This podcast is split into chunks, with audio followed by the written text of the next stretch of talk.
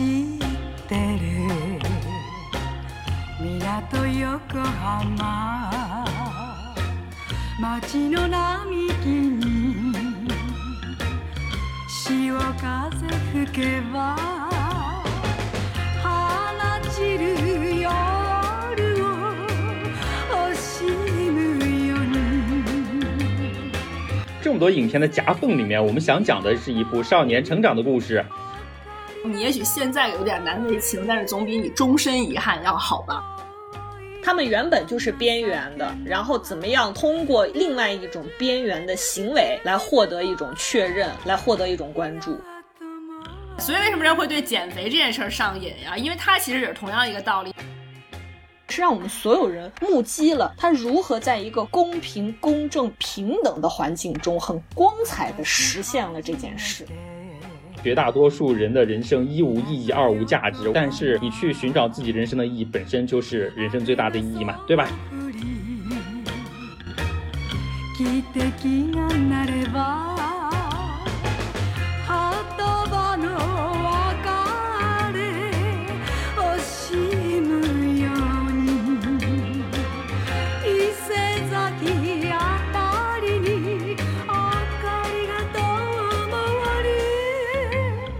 Hello，大家好，这里是草莓瓜电台每周五的非物质草单，我是小鼠我。是深深野，大家好，我是乌丸丸。呃，已经是连续我们第三周的非物质草单了啊。然后上周的时候，我们其实讲了，虽然有点牵强啊，但是七拉八扯，还是把这个阿尔茨海默相关的几个电影呢，给大家介绍了一下。我们多切题啊！这牵强在哪儿啊？对啊，不牵强，我们讲的就是阿尔茨海默啊。从第一炉香奔到了阿尔茨海默，这个牵强，深深也自己都承认了，好吗？但是我们讲的就是阿尔茨海默这个主题啊。哎，你这里要解释一下今天的那个评论吗？啊，朋友们，我们今天其实有看到有一位那个听众朋友给我们留言哦，然后说觉得我们是标题党，我们就是就是用一部很热的电影吸引眼球，然后听进来以后发现根本不是那样啊，发现我们不仅讲这一部电影，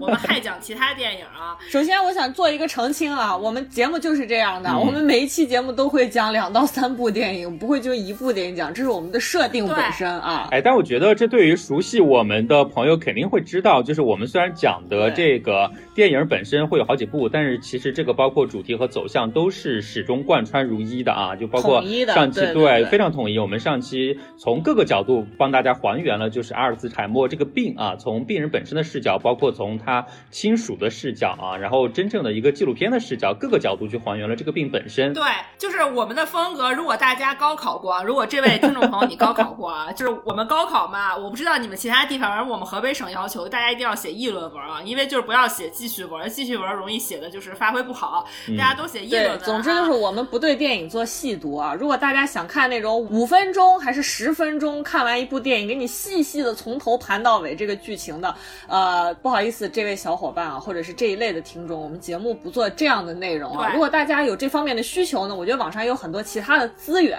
但是我们并不致力于做这样的一档节目啊。我们很希望是能够统一的从一个主题出发，对，我们有一个论点，然后会找其他不同的论据来支持我们这个论点、啊。对，我们还是想做更多的发散和思考、啊。通俗来讲就是这个意思吧啊。嗯，对，然后其实你说我们是标题党呢，我们也承认啊，这个年头只要是靠流量活着啊，都需要做标题党啊。是的，真的也是逼不得已啊。我们正大光明的承认我们是标题党，但我们我们三个不才，我们认为呢不是骗你们进来，我们是希望你通过标题党点进来，发现还有彩蛋啊，我们还讲了其他的啊，我们是希望大家有这样一种心情来理解我们的节目啊。对，就朋友们，就是我们也非常衷心的希望我们能够做到有几万粉丝的时候，我们真的标题写啥都不在意了啊，就是不管写啥，大家都有人能愿意点进来听，那是我们非常希望能够达到的一天。但是至少暂时还没有达到，所以不光是我们自己，还是各位听众朋友都需要大家一起努力，好吧？总而言之吧，就是我们每次给这个节目起名啊，嗯我们比比如说会讲三部电影或者是四部电影，我们当然是会从这四部、三部到四部电影里面选出一部 影响力比较大的。最大的呀，我们骗一个是一个。对，观看量比较大的一部电影，不是骗一个是一个，就是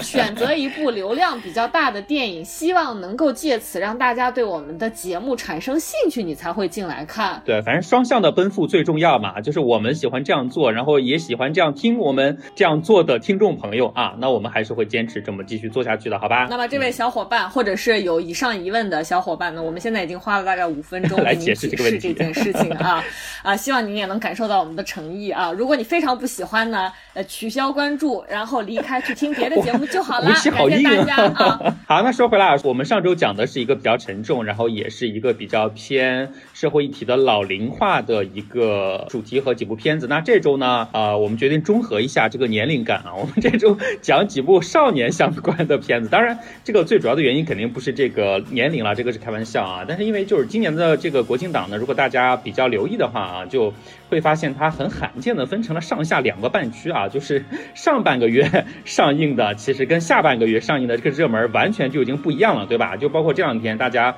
肯定不管是在议论还是说在骂也好，在看也好的这个《第一炉香》啊，这个《沙丘》，那就是最近啊这个正当红的、正火热的几部，就大家议论的热度非常高。那如果再往之前推的话呢，像这个蓝星大剧院呐、包括说国庆前后那几天上映的，那大家都知道了，就是这个长津湖。虽然我们几个都没看，也没打算讲，但是你不妨碍他，就是肯定是非常多人去看的嘛，对吧？长津湖我看了，你凭啥代表我呢？啊，你看了吗？你看了一句话都没说。就是觉得不屑得跟大家一起讨论啊，没什么可说的，我无话可说啊。好了，这没什么可说的。但是不管怎么样呢，它截止到目前的这个票房已经达到了五十多亿人民币啊？位列这个？影史第三。虽然我们三都不 care 哈，但是当然人家做标榜的这个资本不就在这儿嘛，对不对？那另外呢，其实月初的时候还有上映一部，也是这个大牌制作啊，吴京、章子怡啊，我和我的父辈，还是挺多人去看的啊。关于我和我的父辈啊，我非常推荐大家到微博上面去搜索一个叫郭松明老师的那个微博啊，他写了非常多、非常详细的关于这部电影的一些评论性的文章，非常推荐大家去看啊。如果大家看了这部电影或者感兴趣的话，嗯，所以呢，我们数了这么多啊，甚至包括《图兰朵》，我们之前都提过啊，提了这么多在国庆期间，包括整个十月份上映的这么多片子呢，但是我们今天反而要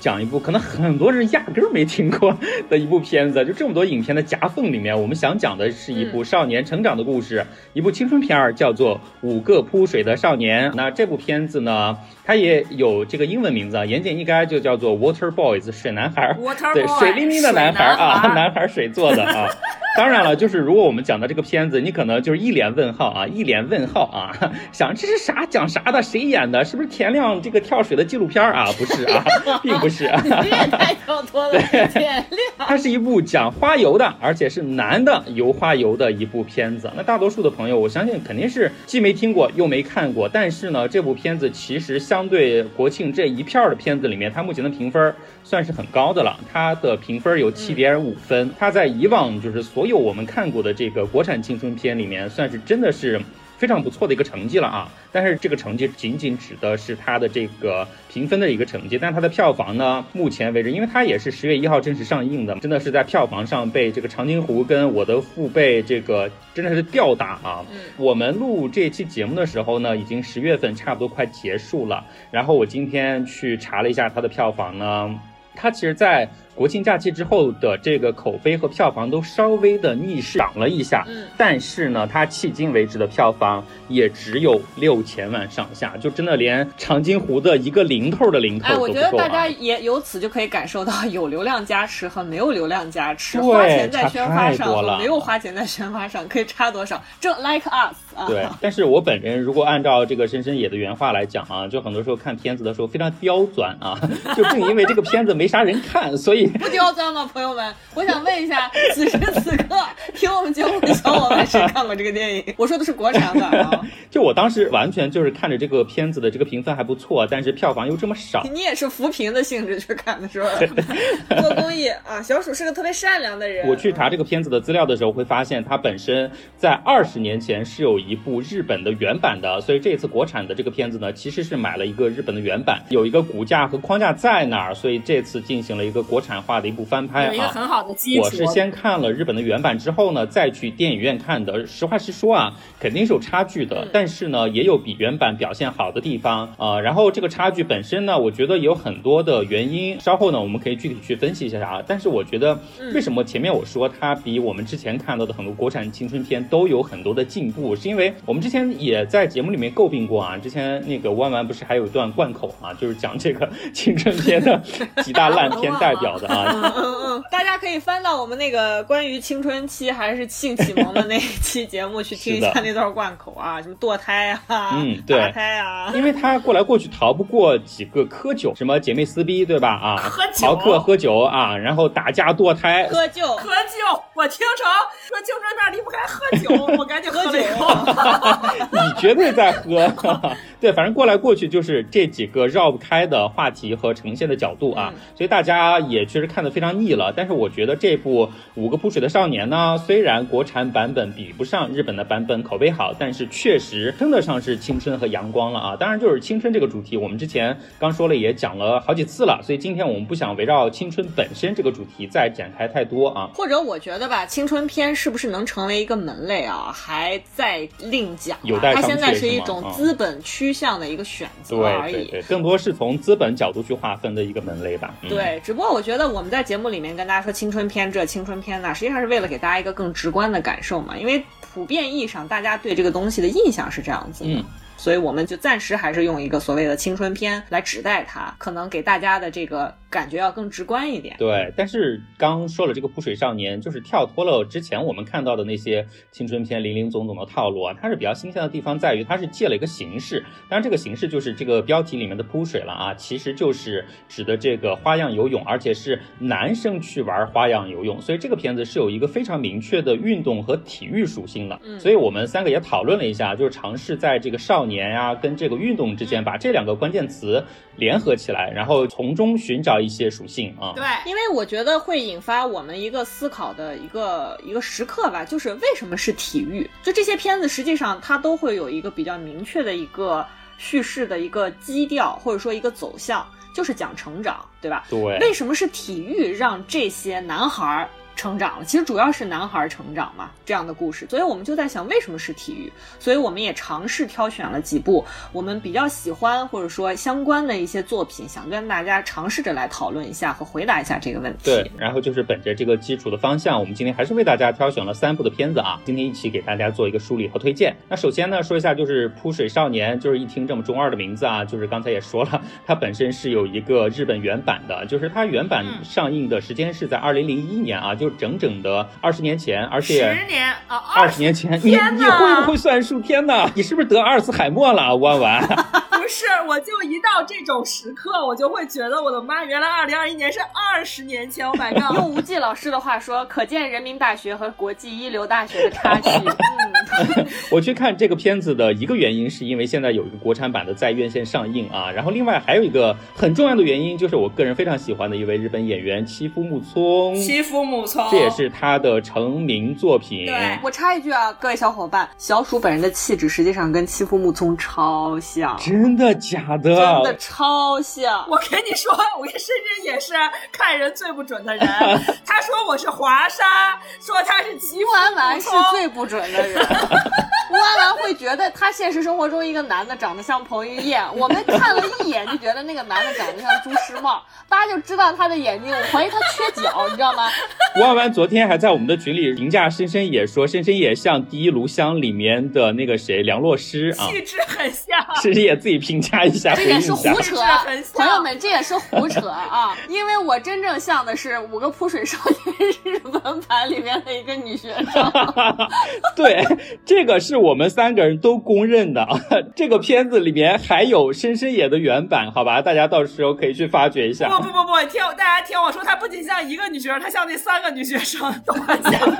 分不清都可以，集头发长了，那三个女就学生干部的形象啊。说回来啊，这个片子呢是这个齐夫木聪一炮成名的这个成名作啊，而且你一说“一炮成名”四个字从你嘴里说出来，非常像开黄腔。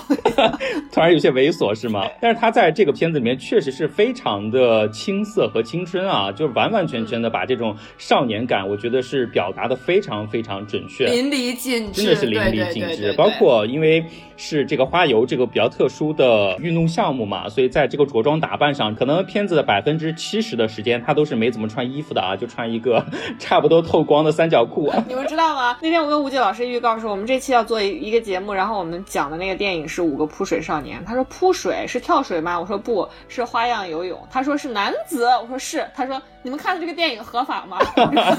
呃，吴奇老师的问题，我们也在稍后会给他进行一个专业的解答，好吧？我们先把这个问题压一压，往后放放啊。但是这个片子就是成功到什么地步啊？就是在这个片子上映之后呢，妻夫木聪是凭借这个健康、阳光、青春的形象，连续八年登上了日本新秀二丁目的男同性恋票选最喜爱男星的冠军宝座，好吧？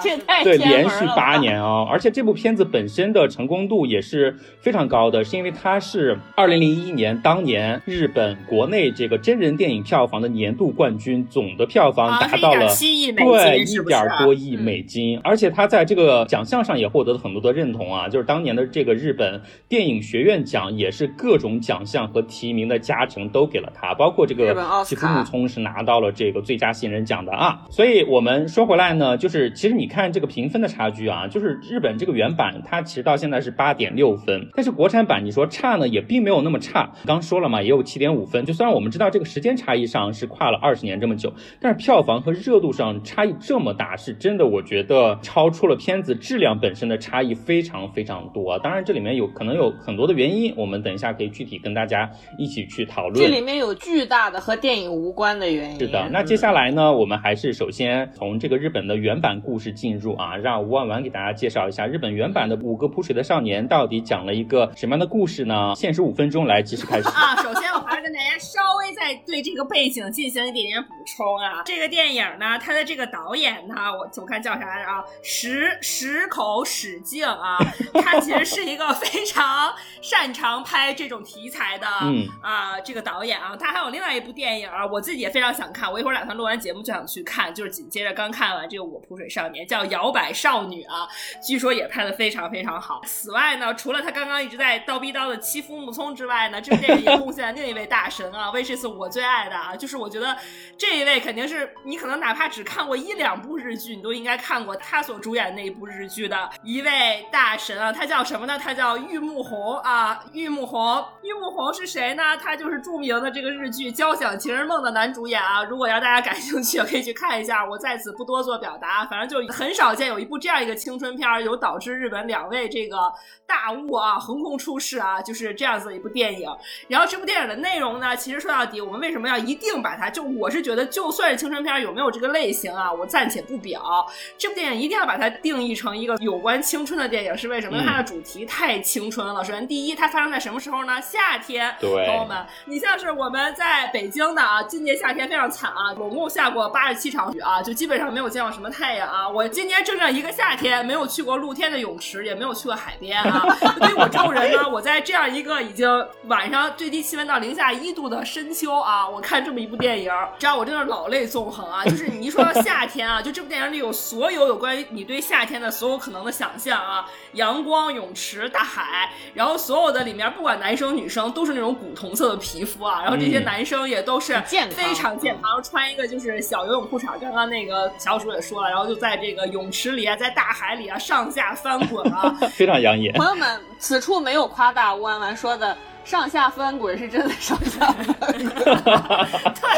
就是首先第一，它是夏天，而且这个夏天呢，就在日本的这个语境之下，我觉得也不仅仅是日本吧，特别是亚洲整个语境下有个特别不一样的含义，是因为我们基本上都会在夏天的时候毕业啊。嗯，然后你有关毕业的时候呢，你就会想做一些很疯狂的事情。我们所有人都经历过我们的初三呀、高三呀，对不对？这五位扑水少年呢，正好也是赶上他们是高三生啊，要毕业了，对吧？是相当于他们毕业前的最后一个暑假啊，就是这样子的一个，就是跟青春有关题材非常挂钩的这样的一个时间点。然后这是一方面啊，夏天毕业季啊。第二方面呢，像我们刚刚说运动啊，为什么运动的男孩子，就我们经常说谁，比如四三四十岁还能保持去健身房，还能跟人打篮球，你就会觉得说哇，这个人你觉得他不老啊，他还有少年气啊。我老公，对，对不对？就是你为什么会觉得说我们中年人还要去运动，就会有少年气？是因为这种集体运动啊，这种集体运动本身也是非常有少年气，也是有你能让你非常能跟青青春联系在一起的事情啊，嗯啊，这也就算了啊。然后第三点就是五个男孩儿啊，不多不少，五人成群，就是五个，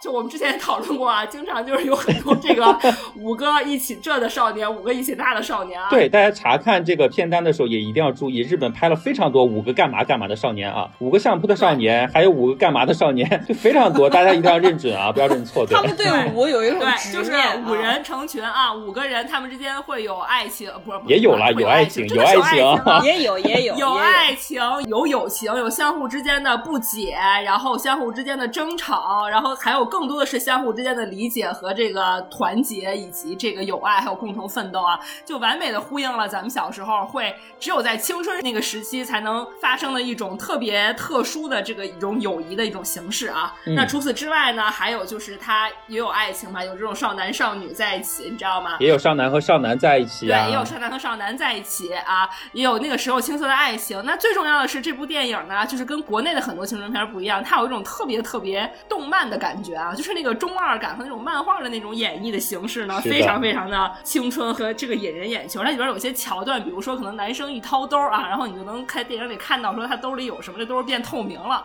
或者是他们有什么男生在跳舞机上跳舞啊，你突然发现这个男的为什么突然又穿上丁字裤在那儿跳？想啊，原来是一个漫画的展示手法啊，就这个也是就是说非常非常青春和中二的一种表达。然后跟大家大概讲一下这个故事啊，我觉得这个故事如果用我的话来一言以蔽之，其实非常非常非常简单，基本上其实就是这五个男生呢克服重重困难，完成一件不可能的事情。大家可能也感受到了啊，在这个世界上没有什么故事在万万眼里是复杂的。好，我。跟你讲，这个故事是 especially 的简单，朋友们，它真的就是讲五个少年克服了很多困难，实现了一个看似不可能能完成的一个任务，并且从中每个人都获得了自己的成长。对那我要再往细里讲，可能会涉及点剧透，但我会尽可能就是因为，但我觉得电影也无所谓剧透不剧透了啊，我就不会讲那么细节。其实大概上来讲，就是说呢，就有一个高中啊，这个高中呢也是一个小破高中啊，然后它取景的地方好像是在埼玉县还是在哪，反正日本的一个县城里啊，有这么一个破败的高中啊，然后这个高中是男校啊，说他们是男校跟女校分开的，然后大家可以想象男校嘛，肯定就是会有各种各样的这种就是运动的社团嘛，但是呢，游泳社团就非常不景气，因为大家可以想象，男生不会很多人会特别在意，就是在有什么，比如说什么篮球啊这种社团的前提下去练这个游泳啊，所以他们游泳就是游泳社团特别不景气，到最后就剩下苏木聪一个成员了啊，还还在坚持在这个游泳社团。这个时候，因为加入了一个女教练啊，改变整个局势的女人而且，我觉得从这部影片里面看到，所有的女性都非常非常的健康的美，毫不畸形啊，然后也毫不做作。嗯，所有的女性，对对对对对，对，然后这个女教练的加入呢，就是搅乱一池春水啊，然后就是又重新振兴了游泳社啊，一下乌拉乌拉涌进来了好几十人啊，上百人的这个男的啊全校男男的都都来了啊，因为他本来就是男对，都来，然后就说说要参加游泳社啊。结果这个女教练一看，对这么多人呢，实在忍不住透露了一个秘密啊。她说：“我其实不是一般的游泳教练，我是练花样游泳的。”所以就是，如果大家对花样游泳感兴趣，请留下来。然后一个瞬间，这个教室里只剩下五个人啊。对这五人为啥不走呢？就是各有各的最傻难言之，他隐。们五个傻在那儿了。对，然后呢，就是各有各难难言之隐。比如说这个爆炸头玉木宏啊，他就是因为这个在篮球队受伤退出篮球他。说是受伤退出，但其实就是饱受排挤，混不下去，自己退出了啊。玉木宏，然后呢，这个铃木自己就是老队员啊，所以他可能不忍心走。然后剩下呢，还有一个就是体格特别瘦弱的小鸡子啊，他就真的很希望能学会游泳，强身健体啊。然后呢，还有一个学霸，学霸呢就想研究这个游泳这个浮力关系啊，说这个人哎，对，应该天生就会学就会游泳，为什么还要学呢？因为人的密度就是比水轻，他就应该能浮下来。为什么人会沉底儿了？为什么我会沉底儿了？百他思不得希望从。科学理论上解释这件事情，靠亲身的实践来解释这个科学的谜团啊。对，然后还剩下一个用我们现在这个简中语言体系就叫娘炮啊，但其实是一个就是 一个小哭包吧，一个小玲儿啊。小玲儿呢为什么要来呢？其实很大原因是因为她喜欢爆炸头玉木宏啊。这个最开始大家都没看出来啊，最后才揭开这个谜底啊。反正就这五个 ra 的 ra，挫的挫，嗯弱的弱啊，五个人留下了啊，留下来了。反正基本上就是 loser 啊。五个 loser，完全的 loser 完全的 loser 留下了。留下来以后呢，女教练觉得哎留下五人也不错啊，也能做一些花样。然后呢，咱们就这个以在校庆上表演为目标开始训练吧。然后说完这句话，第二天刚开始训练啊，穿着这个白色的泳衣啊，然后就是他猛一亮相啊，刚让其他退社的同学表现出来一点点那个后悔的时候，他突然扭头哇吐了啊！为什么吐呢？因为怀孕了。而且呢，最 最逗的一点点，八个月怀孕了八个月才发现。笑死我，真的。然后呢，就火速回家待产了。然后这个游泳社就没人了啊，没了以后呢，这五个少年就有了一个 to be or not to be 的哈姆雷特式的、古典式的、歌剧式的疑问啊，就是该怎么办？最开始他们肯定就是想退出嘛，解散，刚好顺坡下驴，也不表演了。对，就坡下驴不干了啊！说要解散，解散，结果立刻被篮球社把这个泳池占回去了啊！说篮球社每年在校庆的时候，规矩都是在游泳池里钓鱼啊，然后就是以迅雷不及掩耳盗铃之势，就把这个泳池里倒满了鱼。然后呢，他们就觉得说，哎呀，心里还是很难受，对吧？觉得说这个就这么放弃了。尤其是与此同时，他们每个人几乎都受到了原来他们就是受过精神上的霸凌的那些群体对他们的嘲笑，就觉得你这群废物，看吧，干什么都是半途而废，就知道你们干不了，什么都干不了，受到了刺激。对，是的，当初最开始的原因，最主要的是这个原因，就是不服气嘛，对吧？就憋着一口气，嗯，然后他们就觉得说不行，我们也是带把的，对吧？我们也要支棱起来，我们不比别人差，对吧？妈呀，你可真是男权的象征和化身啊！我我是啥都媳妇儿啊？然后那个他们就深吸一口气啊，就打算就是跟篮球队 battle，再把泳池要回来继续训练啊。结果呢，里边已经铺满鱼了，这咋办呢？这个时候，对于他们非常重要的一个人物啊，就这个水族馆老板登场了，说你们只要把鱼给我捞出来，这个泳池呢就可以还给你们。他们就说行，那我们就捞鱼。然后捞鱼呢，这是他们遇到的第一个挫折，对吧？想放水捞鱼，因为没捞好，鱼死了啊。反正呢，就到就鱼也死了，水也没了，就又要赔鱼，又要赔水，对，啊就是还没开始就负债累累。然后呢，然后又是一个戏剧性的转折，说那没办法了，怎么赔钱呢？我们只好去表演，因为表演的话会发门票，门票我们就来售卖吧。大家说你这表演还有人花钱来，然后于是乎他们就去预售去搞预售然后他们就开始想方设法的找人来买这个门票，找了一堆社会人也没人理他们，最终来到了一家店啊，得到了群嘲啊，真的是完全的群嘲，对。对，到了这个鸭店啊，到了鸭店俗店，风俗店，啊，风俗店到风俗店，然后风俗店的老板啊，伸出援手的是边缘人啊就是涂的这个啊脸都是白粉的，然后说如果你们毕业了可以来工作，我们就买票啊，把他们给了他们一个下马威。但其实确实也是帮他们卖出去了很多张票啊，然后眼瞅着呢这摊生意呢就要支棱起来了，支棱起来了以后呢，拿一本书啊，开始自学。反正呢，自学了一周啊。当时他们的教练呢，就来说检查一下成果，看你们怎么样啊。因为你们实在不行就不能让你们演，不能丢学校的人嘛。然后呢，就是那一幕就是产生了一个闹剧啊。几个人呢，就是紧张之下的七零八落啊，根本就没跳成。教练一生气说：“你们不许再胡闹了，这个事儿就结束了啊，钱赔不上就让你们家长去赔，反正就那意思啊，就叫家长吧。”然后看似结束以后呢，他们就灰头丧气的这个各回各家各找各妈了啊，就是就当这这事儿无事发生。结果这个时候呢，推动这个事件非常非常关键的一个人物出现了，是谁呢？就是这个欺负木聪的女神。这个女孩非常非常非常的了不起啊！跟大家普及一下，就是她其实这部电影整个其实是以欺负木聪为首的一个，能看到一个非常非常明显的人物弧光，就是他的成长线的一个成长脉络。因为欺负木聪最开始就是你能明显看到他是一个非常唯唯诺诺、扭扭捏捏，然后呢心里其实是有想法、有坚持，但又不敢表达的这样的一个男生形象。但他喜欢的这个女孩呢，就是从小在家里练空手道的啊，这个武学之家啊，然后呢非常非常干脆利落啊，然后就是觉得有有什么就说什么，你不要你想追求什么就去你就去追求什么，你不要就是总是不敢做自己啊，你有你说你能不能干脆一点，不要逼逼赖赖。然后就在这个女孩的鼓励下呢，然后呢他就是跟跟这个女孩一起去这个水族馆啊看了一个表演，就哎就看到了这个呃当年往这个池子里填鱼的大叔啊，非常优美的驾驭一些海豚啊，他就突然灵感一现，觉得说我们之前不就输在没有教练上了吗？那我们就是找这个能骑海豚的男人，他一定能够教会我们啊！就我也不知道是怎么有一个奇怪的联想啊，就觉得一定能教会我们花样游泳。结果这个大叔呢，果然就这个时候出现了啊，就是也是很俗的一个套路，就一定有一个扫地僧式的人物出现了啊。然后在这个人物的帮助之下呢，又经过了一系列各种各样的笑料吧，反正呢，最终呢就把他们五人练成了。练成了以后呢，他们又是机缘巧合之下上了当地的新闻节目啊，一夜之间曝光量大增啊。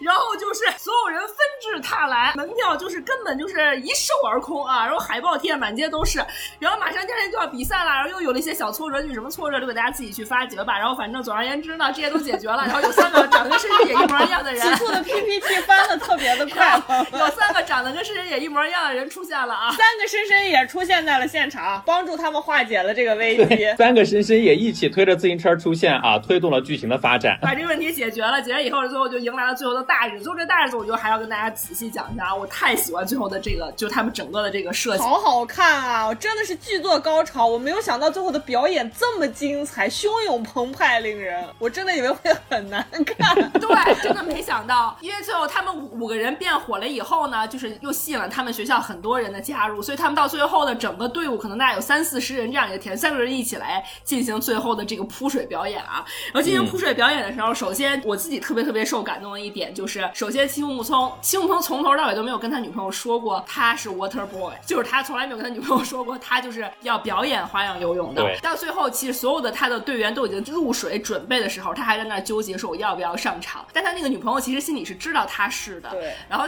女朋友也做一些小的准备啊，然后在那很焦急等待他上，等待他亮相。但他这个时候他心里一无所知的他呢，还在纠结说怕丢人。他们这个教练啊，这个扫地僧似的这个驾驭骑海豚的男人啊，热心大叔坐在这个欺负木村的旁边，跟他说了一句整个电影的题眼啊，比最典型一句话说：“你也许现在有点难为情，但是总比你终身遗憾要好吧。”朋友们，就这句话真是送给所有点题青春嘛，可能现在还在度过青春期的朋友，但我们觉得我们听众里没有啊，就是送给我们自己吧，对吧？然后一句话鼓励之下，欺负木聪就立刻把衣服一扒啊，然后就上了啊，一个鱼跃跳进了水池里啊，就开始他们的表演。这个表演的过程大家一定要好好去，时间很长，非常精彩。它并不是一个随随便便的桥段展示下就结束了，大概有十分钟，里面有很多很重要的设计啊。我说实在话啊，你看他最后这段表演的设计，你就觉得有这种设计，为什么不在奥运会用呢？你们那个阴间的开幕式和闭幕式到底是个什么东西？对呀，是的，是的，是的。你们可以做出这么好看的表演，为什么要在东京奥运会搞那么恐怖的开幕式和闭幕式？又有趣又搞笑又中二又蠢又搞笑又很热血，然后又非常的日本，就整个它的调性非常的日本。是是是，就是你可以从这个表演当中看到每个人他都跟以前变得不一样了。嗯，你比如说欺负木聪最开始是个很唯唯诺诺、很胆小，根本就不敢跟他女朋友表白，不不敢跟他女朋友说他是 water boy 的这么一个人。到最后他们所有人跳到岸上，然后冲着女生唱歌的时候，他就是一个箭步窜到了那个女朋友面前，对着他女朋友唱。我那个时候真的大哭啊，我就大流泪。你怎么看什么都大哭，看啥都大哭？这个真的很值得哭，你不觉得吗？就他真的是你能看到体育是怎么把一个那样子性格的男生变成了那样一个敢于表达自己，然后敢于表达爱，敢于承认自己是谁的这样子的一个形象啊。然后你到后来，你看到玉木宏最开始就是爆炸头啊，就真的是个特别讽刺的一个人，跟深深也很像，就看人都不顺眼，看人都是冷嘲热讽。到最后变得特别特别的中二啊，又特别能解决问题，对什么事儿充满激情啊，也跟他的那个所谓的小男朋友啊，就是另外他们五中的一个，啊，就是一个一直当他的跟屁虫，就你叫人家娘炮的那个小娘炮，一直当小哭包，对小哭包，小哭包一直做玉梦红的跟屁虫，到后来慢慢在他们不断的磨合、一起训练当中，他敞开了心扉。最后在整个表演的设计中有一个桥段，就是他们两个就是拥抱在一起啊，就你觉得真的是你真的透完了呗你？哎呀，我就是大概讲一下那个意思吧。然后包括你比如说从这个从书呆子啊，书呆子最开始他就觉得说我根本就是连抓鱼我都不想抓，因为我觉得这事儿不靠谱，我就不干，不科学。对，不科学。最后变成整个 team 的老师，哎，就是基本上动作设计啊、时间排算呀什么都是他，对吧？然后最瘦弱的小鸡子对自己身材特别没有自信，觉得自己什么都不行，一无是处，所有运动都不行。但到最后，其实他发现他是最会跳舞、最有音乐感的一个人啊！就你能看到他们每个人在经过运动、经过这种集体运动，然后在五个人相互的激励和帮助之下，都变成了更好的自己。你就会觉觉得说，哇，这真的就是青春所最该带给人的感动和意义啊！其实就很像之前前几年，我记得微博上就是很火，很多人在讨论这个日本的甲子园啊，就是当时有一个很催泪的视频，就说甲子园每年就是这个暑假比赛之后，然后看见球员抱在一起哭啊，然后跟家长抱在一起哭啊什么什么，为什么觉得特别热血，特别能打动人？我觉得这个就是青春跟体育结合，能带给人最大的鼓励和情感上的爆发。嗯，就是因为我是最早看这个片子的人啊，就我们三个里面，然后我最早看到那个结尾的时候，我也是真的非常感动。但是像刚才弯弯说的那种大哭，不像是我们之前看到什么就是悲情的环节大哭啊，它真的是一种非常能让你振奋，然后能让你感受到共鸣的青春的活力的那种感同身受。我觉得是这个感受啊，你是感动哎，就真的是你会觉得你会回忆到自己过去的青春，就很被触动。对，然后包括就是刚才弯弯也提到了，就是热血和中二的这个风格，在整部片子里面是非常非常明显的，对吧？然后这五个不管是倒霉也好，还是说丧爆了也好，还是说各种负面的一些缺点呀，这些东西其实表达的都是非常的明显的，能明显的感受到他们就是 loser 的代表啊，而且是花样不同的 loser。所以整个片子的核心最终讲下来呢，还是一个 loser 逆袭的过程。但是他把这个情节处理，我不知道刚才大家听这个弯弯讲的这个过程当中能不能理清楚这个顺序啊？但是如果你真正把这个片子看下来的话，你会发现它所有的这个环节，我们刚讲到了非常多戏剧化的转折和冲突，但是它每个环节的转折和冲突其实都是非常顺滑。更应该是说跟我们上上期就关于鱿鱼游戏那一期我们说到的啊，就是日本的电影它非常的不同，或者说它讲故事的方式。非常不同，就在于它没有特别多的设定，比如说这个男孩学习好不好啊，对对什么样的家庭啊，他的老师从哪儿来呀、什么样的性格啊，没有，他的转场非常的直接，就是这个故事你看起来非常的干净，它就像那个树已经被修整出一个非常。整洁整齐的那一个样子，枝枝蔓蔓，非常的清脆干净。嗯，就是我不知道你们看这个片子有没有那种感觉，我会有一种特别强大的，就是夏天安静的那样一种感觉。五个少年独自训练，然后最后完成自我实现这样一个过程，就是尤其你看他们，就是因为后来开启自我训练的那个过程，就是乌丸丸在这个剧情讲述上面节奏疯狂加快的那一趴啊，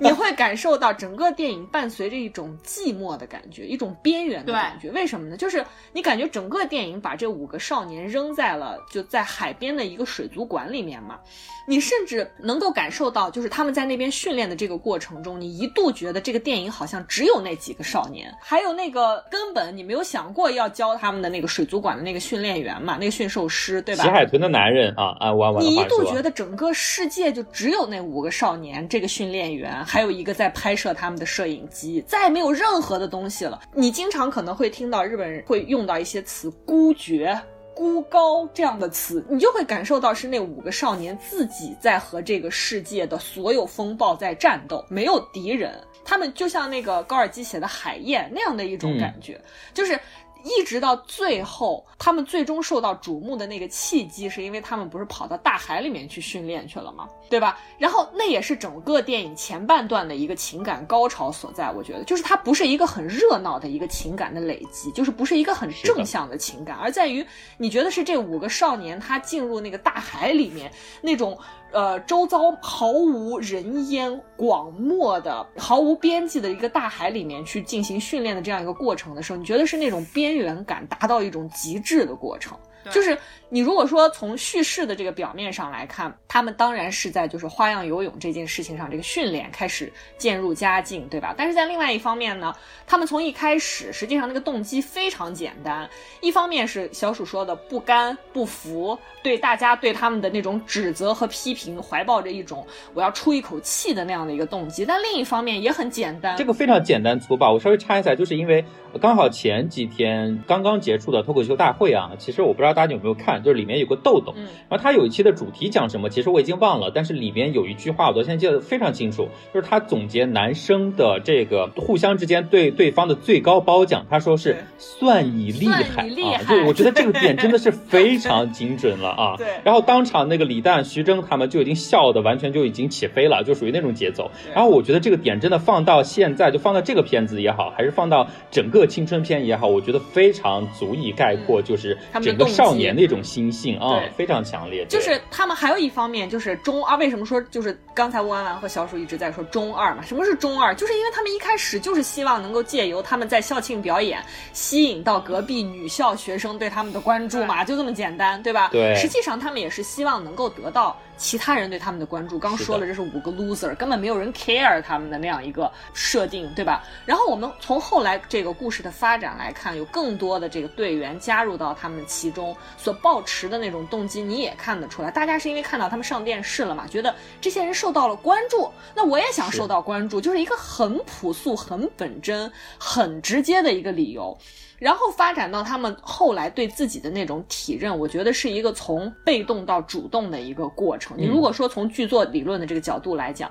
他们实际上是很明确的在这个故事里面，从一个行动的接受者开始，从后面几个人都变成教练了嘛，然后来指导那三十个 boy，就开始成为这个行动的。主导者，然后最终大家实现一个达成一个自我实现这样的一个过程。我觉得拍的非常，就是如果要是从作文的角度来讲啊，就是一个主旨明确啊，毫无枝枝蔓蔓，没有废话，简单明了，而且里面充斥着特别多那种带有。呃，停顿感的，然后一种黑色幽默，一种冷幽默的那样一个过程，就特别愉悦的一个观赏体验，我觉得是。而且说回来，这个片子给我呃印象最深的地方啊，首先第一个，我们刚刚讲到了它整个是一个 loser 逆袭的一个过程啊，但是我觉得啊，就是看多了国产青春片的朋友们啊，就一定会觉得说，这种青春片，尤其是高中校园里发生的青春片，你一定有什么在课堂上老师背课文呀，或者说写作业啊，种种情节，但是这。这个片子，它从头到尾几乎课堂从来没有出现任何一个镜头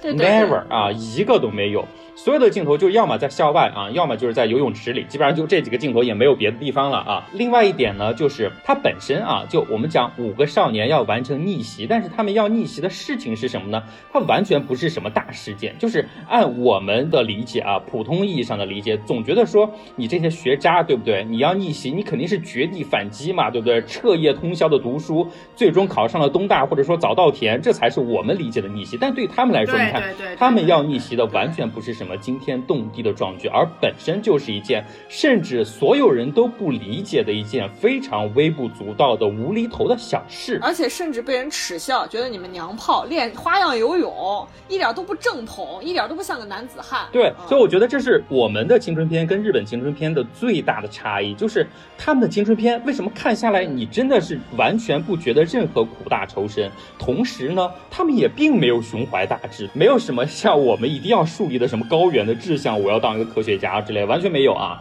但是你真的是完全能感受到青春本身的那种朝气蓬勃的那种青春的群像，非常非常鲜明。是的，是的，是的。从荒诞中激发出来的一种勇气和自信。他们原本就是边缘的，然后怎么样通过另外一种边缘的行为来获得一种确认，来获得一种关注，而不是说我作为边缘的，通过认同体制的。认同主流的回到主流，他们不是这样的一个过程，而是让大家，他们原本就是边缘的，因为受到主流的排挤，成为边缘人。他们如何站在边缘，让大家看到他们的存在，并且认可他们的存在，而不是回到大家认同的那种主流的逻辑中，那种像他们曾经施暴的那样一个主流的逻辑中去。我觉得这个是非常非常重要的。是的，而且我觉得这是最重要能让我们感同身受的地方。而且我们刚说了，这五个人呢，真的是可谓是优点寥寥，对吧？就是每个人虽然都有自己的长处和优点，但是真的也就那样了。反而是缺点呢，真的是千奇百怪、五花八门的呈现出来，缺点。非常丰富啊，就是丑的千奇百怪啊，美的就是高度统一。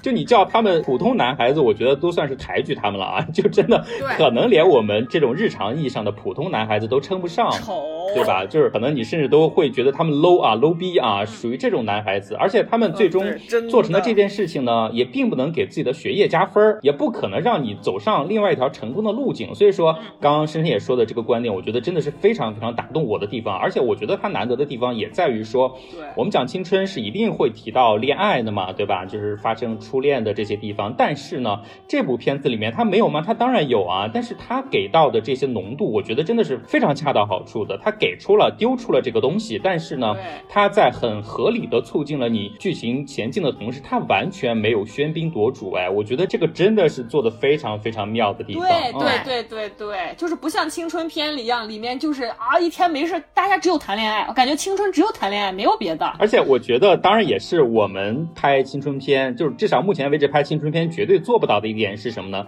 就是他们足够的大度，足够的落落大方。你看，就是他们，我们刚才去解说了为什么那些男生啊愿意加入游泳社的最初的动机，不就是那个老师嘛，对吧？那个女的游泳老师，而且最开始我不知道你们有没有注意到，就给到他的第一个镜头是非常明确直接的，就给到的就是一个胸啊，进入眼帘的第。一幕就是一个女性的一个发育非常成熟的一个胸部啊，就是以此来召唤出来这些年轻气盛的男孩子的那种天然的对女性的一种性吸引，他们是通过这个动机来。纷纷自愿加入游泳社的，对吧？所以我觉得这个是非常成熟，而且顺理成章，也能让我们能够理解的一个动机啊。当然，这种动机我们在国产的片子里面就没法拍了。然后具体是因为什么呢？等一下我可以给大家讲。那所以整个包括他们呈现出来的不同的性取向，包括对年轻的黑而健康的那种肤色啊，那种动感丰富的那种姿态的整个的呈现，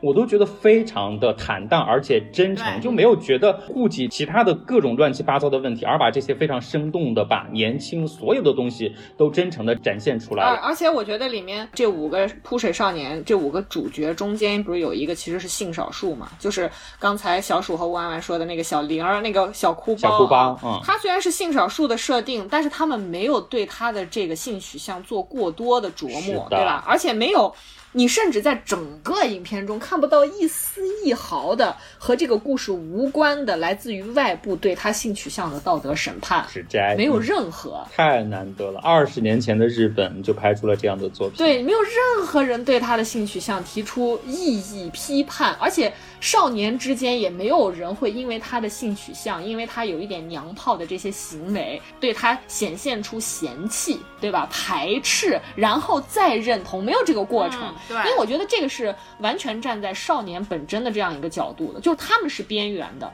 他们才会互相拥抱。如果这几个少年本身，比如说可能是相扑社、篮球社很主流的，大家站在一起，每天就在比男子气概，那 maybe 会对他产生一些排斥。但是几个人都是边缘的时候，大家就不会对他身上这种已经被边缘化的标签再去对他进行其他的苛责了。所以我觉得这是电影非常本真的一点。是的，而且其实恰恰就是因为它呈现出来每个人的身体的体征啊，包括外貌的体征，包括性格上面呈现出来的不同特征如此的丰富多元，每个人可能都能在这个片子里面找到年轻时候自己的那种代入，对对吧？我觉得就是你真的看完这个片子之后，真的能让你呼唤想起来，就是说离你远去多时的那些青春的那些回忆啊，就是那种你觉得可以不计成本、不考虑后果、不计较一切得失，只因为一意孤行和兄弟义气去做一些年少轻狂的事情啊。我觉得这种事情也真的只有在青春的时候才能做出来。就我们真正迈入成年阶段之后，我觉得这些事情和刚刚我讲的这些词汇，可能离我们现在的自己已经非常非常遥远，我们自己都可能很久没有感受到了。就是大家如何为了一个目标共同努力去完成，就是还是回到我们最开始说的，为什么会说是体育拯救了他们？这么说吧，而且是这么边缘的一个项目，一个男生根本都不会参加的一个体育项目拯救了他们，因为。我觉得体育活动对于我们三个来说，我们三个都不是属于那种会参与参与很主流 鸡 对体育项目的人，比如我们不踢球啊，我们不跑步，我们我们干我们不干嘛？我们如果要是从事一些健身，纯粹是为了健康，没有别的，就是没有感受到比赛或者是表现带给我们的那种感觉。但是看这个电影，我们却不约而同的同时被打动。我觉得就是因为体育赛事也好，体育精神也好，就是很直接，faster, stronger, higher，对吧？最质朴的，大家他家为的那个目标非常的明确，非常的客观，而且是只要你努力，只要你坚持，你就会得到一个好的结果。对，对？吧？你就会得到一个好的结果，而且在这个规则之内，在我们我们不说那种顶级赛事啊，那种呃有资本参与的那些个赛事或者顶级球星所涉及到的那个体制啊，我们就说一场简单的比赛或一场表演，只要你努力，只要你刻苦，只要你认真，你就会收获你想要的结果。对，你能清晰的看见自己的成长，我觉得这个很重要。对，所以为什么人会对减肥这件事儿上瘾呀？因为它其实也是同样一个道理，就是你真的你通过你运动就是会瘦，对吧？你就是会瘦，你不管你瘦的多还是瘦的少，对不对？这是你唯一一个在你的人生当中有百分之百的控制的一件事情，因对为你人生中百分之九十九是你根本控制不了，对吧？你 PPT 你做三天三夜，老板可能还是不满意，对吧？你就是死往死里学物理，你可能还是学不会啊。但真的就是你只要去运动，你管住嘴，迈开腿，你就是会瘦，你就是会对你的身体有帮助。所以这就是体育特别特别有魅力的一个点。嗯，所以就是相信说到这儿，大家肯定能多少了解到我们为什么要推荐这部片子，因为它真的是太真诚的太直接了，嗯太能够一下打动你了，所以真的非常推荐大家看。啊尤其我觉得你最近如果心心情不好，或者说容易心情不好，你就去看这部电影吧，非常快乐的一个观影，非常让人心情愉悦的片子。但是呢，不得不还是要说一下，就是我们为什么要讲到这部片子，是因为现在不是有一个国产版的嘛，对吧？但是说实话啊，我觉得就是因为这个片子它是真正买了日本的版权的。所以它有这么一个出色的底子和结构在，其实国产版的表现，我平心而论，我觉得不差，而且可能很多差的地方是完全是因为制度或者说各种地方的约束啊。我可以详细给大家讲一下。首先说一下这个国产版的一些简单的基本信息啊，然后拍这个片子的导演呢，我到现在都没记住名字，他之前拍过稍稍稍稍有名的一部作品，只有好像今年年初的时候上过的一部李现主演的《赤狐书生》啊，那部作品是他拍的，其他呢就完全就是没有任何大家知道的片子了。这五个少年的主演里面呢，唯一的只有演男主角儿，这个叫做张伟的这个男主角的主演呢，之前参演过《悲伤逆流成河》，虽然我也并没有看过，也不知道他演过什么角色啊。那这个我真的是这五个一个都不认识。对，我也是至于其他的四位呢，那真的是完全查无此人，几乎之前完全没有任何作品啊，都不要说代表作了，任何作品都没有的这么几位纯纯的新人啊，属于这么一个角色和班底组成的一个片子，我会重点要给大家说一下，就是国产版它在哪几个地方做了改编和改动啊？就你们俩肯定是都没有看国产版的，对不对？没有，因为没有资源啊，对，香港没有深深也是看不。了，然后万万肯定是没有看啊。我可以这边给大家说一下它最重要的几个改编。第一个就是，首先我们刚讲到了为什么日本版的那么打动我，就是因为它最初的那个动机是非常非常真实又合理的，就是因为性冲动嘛，对吧？对于年轻貌美又胸大的女老师产生的一些向往，呃，促使了他们加入了这个莫名其妙的花样游泳队啊。但是呢，我也说到了，这个在国产版里面你肯定是不可能呈现出来的。所以呢，国产版里面呈现出来的原因是什么呢？就是这个男子学校的。呃，体育老师去参加体育大会啊，把领导的一句玩笑当真了。就领导随便说了一句说，啊，这个花有有男的也可以嘛。然后他就因为他在睡觉打瞌睡啊，然后就唯一听到了这一句，就把这个这句话就当真了。然后回到自己学校去呢，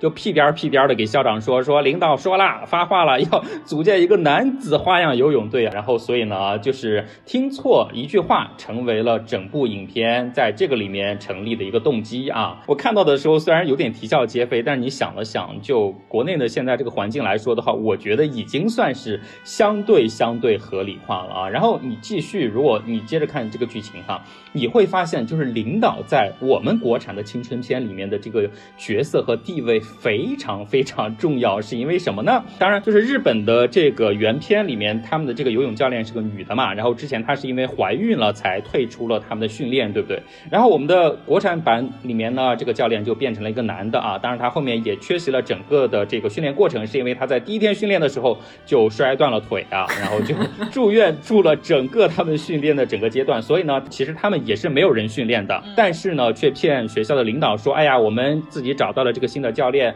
还自己找到了新的场地啊，自己在训练，巴拉巴拉，其实他们也是找到了一个莫名其妙的海洋馆，这海洋馆的这个齐海豚的男人是同一个角色都在的啊，虽然设定可能有一丢丢不一样，但是最终他们也是通过这个齐海豚的男人，然后一路训练啊，最终获得了一些进阶性的一些实质的这个技巧的提升。但是呢，这个时候问题又来了，就是领导突然有一天发现了，原来这几个家伙都在骗人啊，说他们有教练，说他们有场地，都是骗人的，都是跟着一个江湖骗子在学一些不学无术的东西，所以呢，就临时就不愿意了，就说你们这个就不能参加了，我们立马给你取消这个资格啊！花样游泳队呢就地解散，然后他们几个呢也产生了一些争执，过程当中呢，有一个小伙伴就突然受伤了，被送到了医院去啊，这个就医啊，结果这时呢，就是我们刚刚说的这个张伟的这个队长，然后就是这个男主角，就是对标的欺负木聪那个角色的这个人呢，就情绪崩溃了，就在医院的走廊里面大哭啊，然后这个时候 完全可以看到，就是导演为了国产化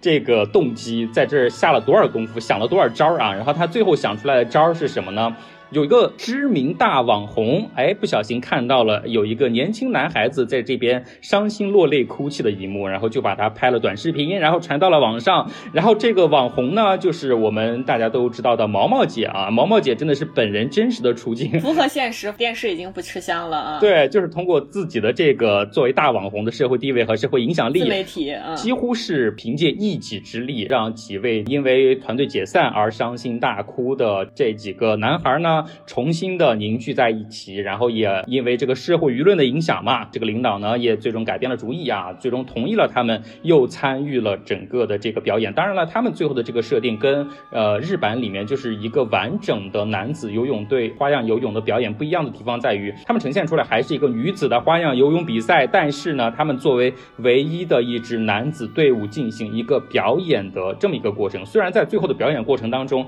也遇到了算是很大的一个波折吧，就类似对标日本原版的那个波折一样，也是有一出戏剧冲突在的啊。具体是什么我就不说了。那有没有三个深深也来出来解决问题？显然是没有。具体是什么我就不说了。但是整个给我的观感呢，说实话有一点太刻意了，就包括情节的设置，包括最后的一个行动的一个处理啊，还是太刻意了。整个给我的感觉，最后就是突然他们要去杀鬼子上阵一样的那种感觉。穿了小内裤啊，但是赤条条的男子就突然冲出来，然后场上的观众都一时间都吓住了，不明所以啊，就属于这么一种观感，就相对来说还是有一点太生硬了。但是刚刚也说了，确实能够理解，包括最初的这个他们进入游泳队的动机，包括中途的这个戏剧化的情节转折啊，在国产版里面都本土化为。领导说你行你就行，领导说你不行你今天就不行。我觉得这也是它在整个的完成度上没有日版的那么好的其中的一个原因啊。然后另外一个，我觉得他们更加刻意的一点是什么呢？就是原版的这几个主人公的普通你是肉眼可见的，他们你不需要他们说什么东西，你完全能感受到。国产版它有点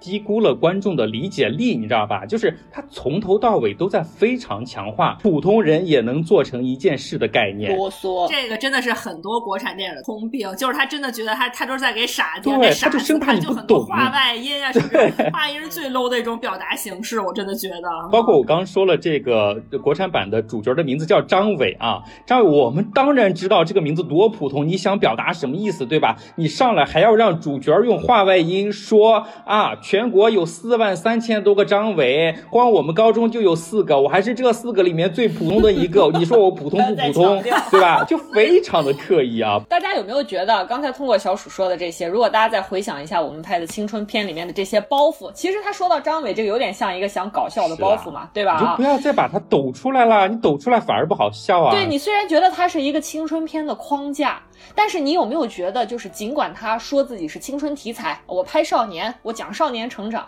但是所有的包袱的设定、剧情的设定，你感觉有一种，呃，你发了一条朋友圈，然后。只给领导看的这么一种感觉有没有？对，就是不是给我的同龄人看的，是给我领导看的。为什么？领导都是麻烦帮我逼掉啊，就是为什么呢？就是我觉得以我自己的这个理解啊，我觉得跟中国的电影的这个审查制度有一定的关系，很大的关系了。其实我觉得，对，因为我们这个事先它不是一个制度的问题，它不是说我们国家要这样子，就是大家不要把什么事情都推到就是国家，就是好像说国家是一个哦没有人在哦，就是一个无形的一个大 手。在操控着你，no，就是事先审查。首先，这个组成的部分，我可以跟大家讲一下，它就是少数的这个行政官员和少数的自居为专家的人。我给大家讲，千万不要把什么影评人，你哪怕是现在什么的影评人，话大大家特别迷信权威，特别容易迷信权威。高校里面现在真正执教的老师也，还有就是社会上的这些拿钱吃饭的影评人也罢啊，中国的这个体制内这些人的，我说实在话啊，他们独立思考、独立判断的这个东西，都是要打个问号。的，总之呢，它大部分是一个行政官员的这么一个组合体。大家想象一下官员的形象，我就不多做解释了啊。中国所有的这个审查呢，也分事先也分事后啊，就从头审查到尾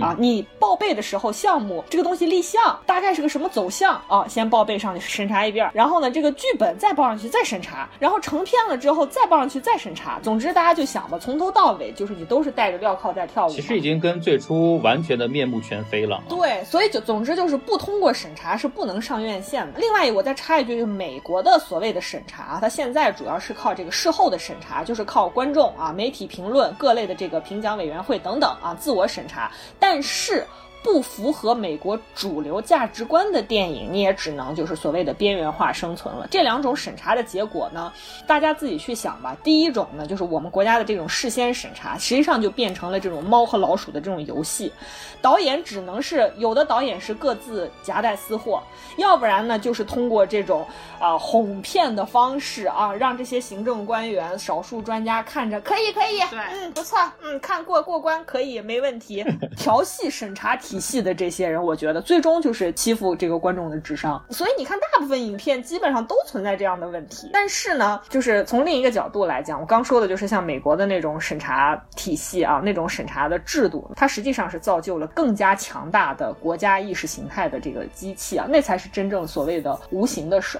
那个东西是更加牢固和嗯不可捍卫的。就是你看它的东西为什么是高度一致的，但是我们的这个东西就像在耍猴戏啊，因为它服务的是那几个人，是大家明白中间的差别了，我就不再展开讲了啊。对，所以你最后看到我特别无奈啊，就是中间桥段其实就是这几个人，包括主角儿，他在拼命的练习勤能补拙嘛，对吧？用努力来弥补自己一些天生的愚钝的时候，我其实是真的有感动到的。包括他有些镜头和画面的处理，这版国产版其实是非常棒的。就有一个主角儿在一个人偷偷的练习蹦床，然后他不断的腾起跳跃，背景是那个星空，然后他一个人全黑的剪影在不断的上来下去，不断上来下去的那个过程，其实我是有被打动到的，就是整个他们去练习的这个过程。但是到最后，就包括到最高潮的，他们也是有一场很盛大的演出嘛，就包括其实跟日版一样，他也是有很多很多其实最之前不认可他们这个行为和做法的男孩子加入起来了，所以最后的那个场景其实也是非常壮观的啊。这个详细我不去描述了，大家如果有兴趣可以去看。但是呢，在最后这个高潮的时候，那个主题曲响起来，你敢信这个主题曲的名字就叫普通，就叫普通。它我觉得小鼠不断的说这个，我觉得就是强化了一种你让领导信服的感觉。朋友们有没有这种感觉啊？而且你看刚才小鼠讲的，这个片子跟日本的那个最大的差别就是，领导说让你上你就上，领导说不让你上你就不能上啊。你符合领导的期待就行，不符合就不让过。你看是不是 让那些审查的官员看着就心里很爽的这样一个感觉？就戏里戏外，其实都是这种最真实的大逻辑啊。这个歌词都直白到，歌词就是说，如果我注定普通，也要仰望那片星空啊，就已经就已经直白到这种程度了。因为过于刻意，所以我真的是觉得失去了很多可供大家去理解和解读的空间，这是一个点啊。当然，就我们刚刚说的，为了过审啊，他去做的一些折中，其实我觉得也蛮可惜的。就比如说讲到花游这个东西，当然花游这个项目它本身一定是带有社会刻板印象的，对吧？就比如说我们提到都会第一印象觉得说它是一个女孩子去玩的一个运动项目，跟男生没啥关系，对吧？对但是这个片子里面，我真的觉得这句话的插入可能是为了过审啊，他真的是非常刻意的通过学校的老师的嘴讲出来一句说炼花油嘛，女孩子就要柔美，男孩子可一定要阳刚呀。一定是为了过审，为了让王处长听起来爽嘛。所以我觉得这些奇奇怪怪的插入会让我觉得对这部片子的观感会差了很多。但是啊，就如果抛却这些，或者说如果我们设想给到我们导演创作的空间和体制的包容度更大一点的话，其实我觉得这个片子还是。能够让我们打动到的，就我们前面也说了那么多，就是区别于我们之前看到的那些国产青春片的不同，对吧？它确实比较真实和代入的还原了这些普通人去认真的在迈入那个一切都讲究算计和得失的成年人的世界之前，最彻底的一次疯狂，就是努力让一次笑话转变成一场热血的，让平庸的人生有一次刻骨铭心的这么一种存在感的一种事件。我觉得它的内核还是还原的不错。我是真的觉得，如果趁着，因为这个片子我们我们这期节目上映的时候应该是这个月的月底，有可能啊，就是有可能在个别的电影院还有那么零星的一两场深夜场次，有可能还有五个扑水的少年。如果大家感兴趣的话，我觉得还是能在最后的时间给予他一点点微薄的支持吧，或者说我们等他的资源出来，我觉得还是值得大家稍微去看一下的啊。当然了，就是稍微拉回到现实一点点，就是我们刚刚说了，很多人对他的这个刻板印象和不理解，包括深深也最开始也提出了吴奇老师提出的那个疑问，对吧？就是男的还能练花游啊？就关于这件事情，我觉得稍稍的小科普一下啊，就是整个花样游泳呢，它是在一九八四年洛杉矶奥运会的时候成为整个奥运会的一个正式比赛项目啊。但是时到今日，就包括今年刚刚过去的东京奥运会，我们能看到的其实也只有女子花样游泳，对吧？但其实，在二零零九年的时候，意大利就举办了首届男子花游世界杯啊，当时就已经有哦十二个国家参赛了啊。然后其实到二零一四年的时候，其实说起来已经是七年之前了。国际泳联通过大会的投票决定，在跳水和花样游泳比赛当中都新增了男女混合项目。所以事实上，在七年之前，男子的花游已经是一个世界正式的体育育比赛项目了，好不好就只是没？有进入奥运会是吗？我觉得，因为绝大多数的观众真正会关注花样游泳也是在奥运会，所以大家才会觉得好像这个项目和男生和男性离得比较遥远。啊对，对对，就包括我们一直觉得说，那可能是人家国外比较先进啊，我们国内可能对这个还没有改观。但其实一七年的时候，我们国家也有了自己的这个花样游泳队里面的男生，而且出战了这个世锦赛花样游泳比赛的，只是大家不知道而已对，已。只是大家不知道，这个太小众了。还挺特别的哈，就是大家可能没有想到，有一个项目一直被女人所把持，然后男人一直在为奥运会上登场，一直在默默努力啊，然后这个努力到现在可能还非常少人知道啊。然后另外一个就是稍微想小小的说一下的事件，因为我我有去想说，这个 IP 可能在日本来说它是当年红极一时的一个 IP，对不对？但是你对嗯国内来说的话，你去改编去买下这个版权，我觉得还是风险比较大的一个行为啊。包括这次的票房也证明了，其实国内观众对这个题材本身可能没有那么买账啊。但是，就说到一个现实语境里面的对应是什么？就是在上个世纪，其实就七八十年代，包括九十年代，其实日本的花游当年在世界上是属于非常领先的一个地步的。当时可能是仅次于俄罗斯或者说前苏联的时候啊，这么一个地位。但是呢，也恰恰是在零四年的雅典奥运会之后，日本的花游教母井村雅代她辞职了嘛，然后开始带中国队，然后中国队现在在十几年就大家共同的努力之下，现在真的是稳稳的拿到世界第二的这么一个位置和水平，我觉得非常非常不容易啊、嗯，仅次于俄罗斯。仅次俄罗斯，我实在是觉得俄罗斯完全无法超越。对，太厉害了。但是你肉眼可见的，你说这种十几年无数代人共同投注于其中的这种努力，你真的是在几代人之后啊，你完全能看到的，就是成绩一点点提升，这个地位一点点爬到世界第二的位置。我觉得也是印证了体育它真的是一个你只要努力一定会看到成效的一件事情。努力，对，是的，是的，非常非常真实和实在。当然了，这个片子的国产版它遇冷啊，就是票房这么差，有很多的原因啦，包括一开始吴万完就讲了，它一定是一个非常非常适合暑假去看的电影，对吧？我们也能理解，它最开始定档也是定在暑假的，但是因为疫情的原因啊，它就一直不断的延期，不断的延期，最终在十月这个国庆档的时候才上映，而且。它的命运，我觉得也是非常多舛了。它从最一开始定档的时候，都一直跟长津湖是一个档啊，然后后面它延期，然后长津湖也延期，最后它延期到国庆，长津湖也延期到国庆，所以真的是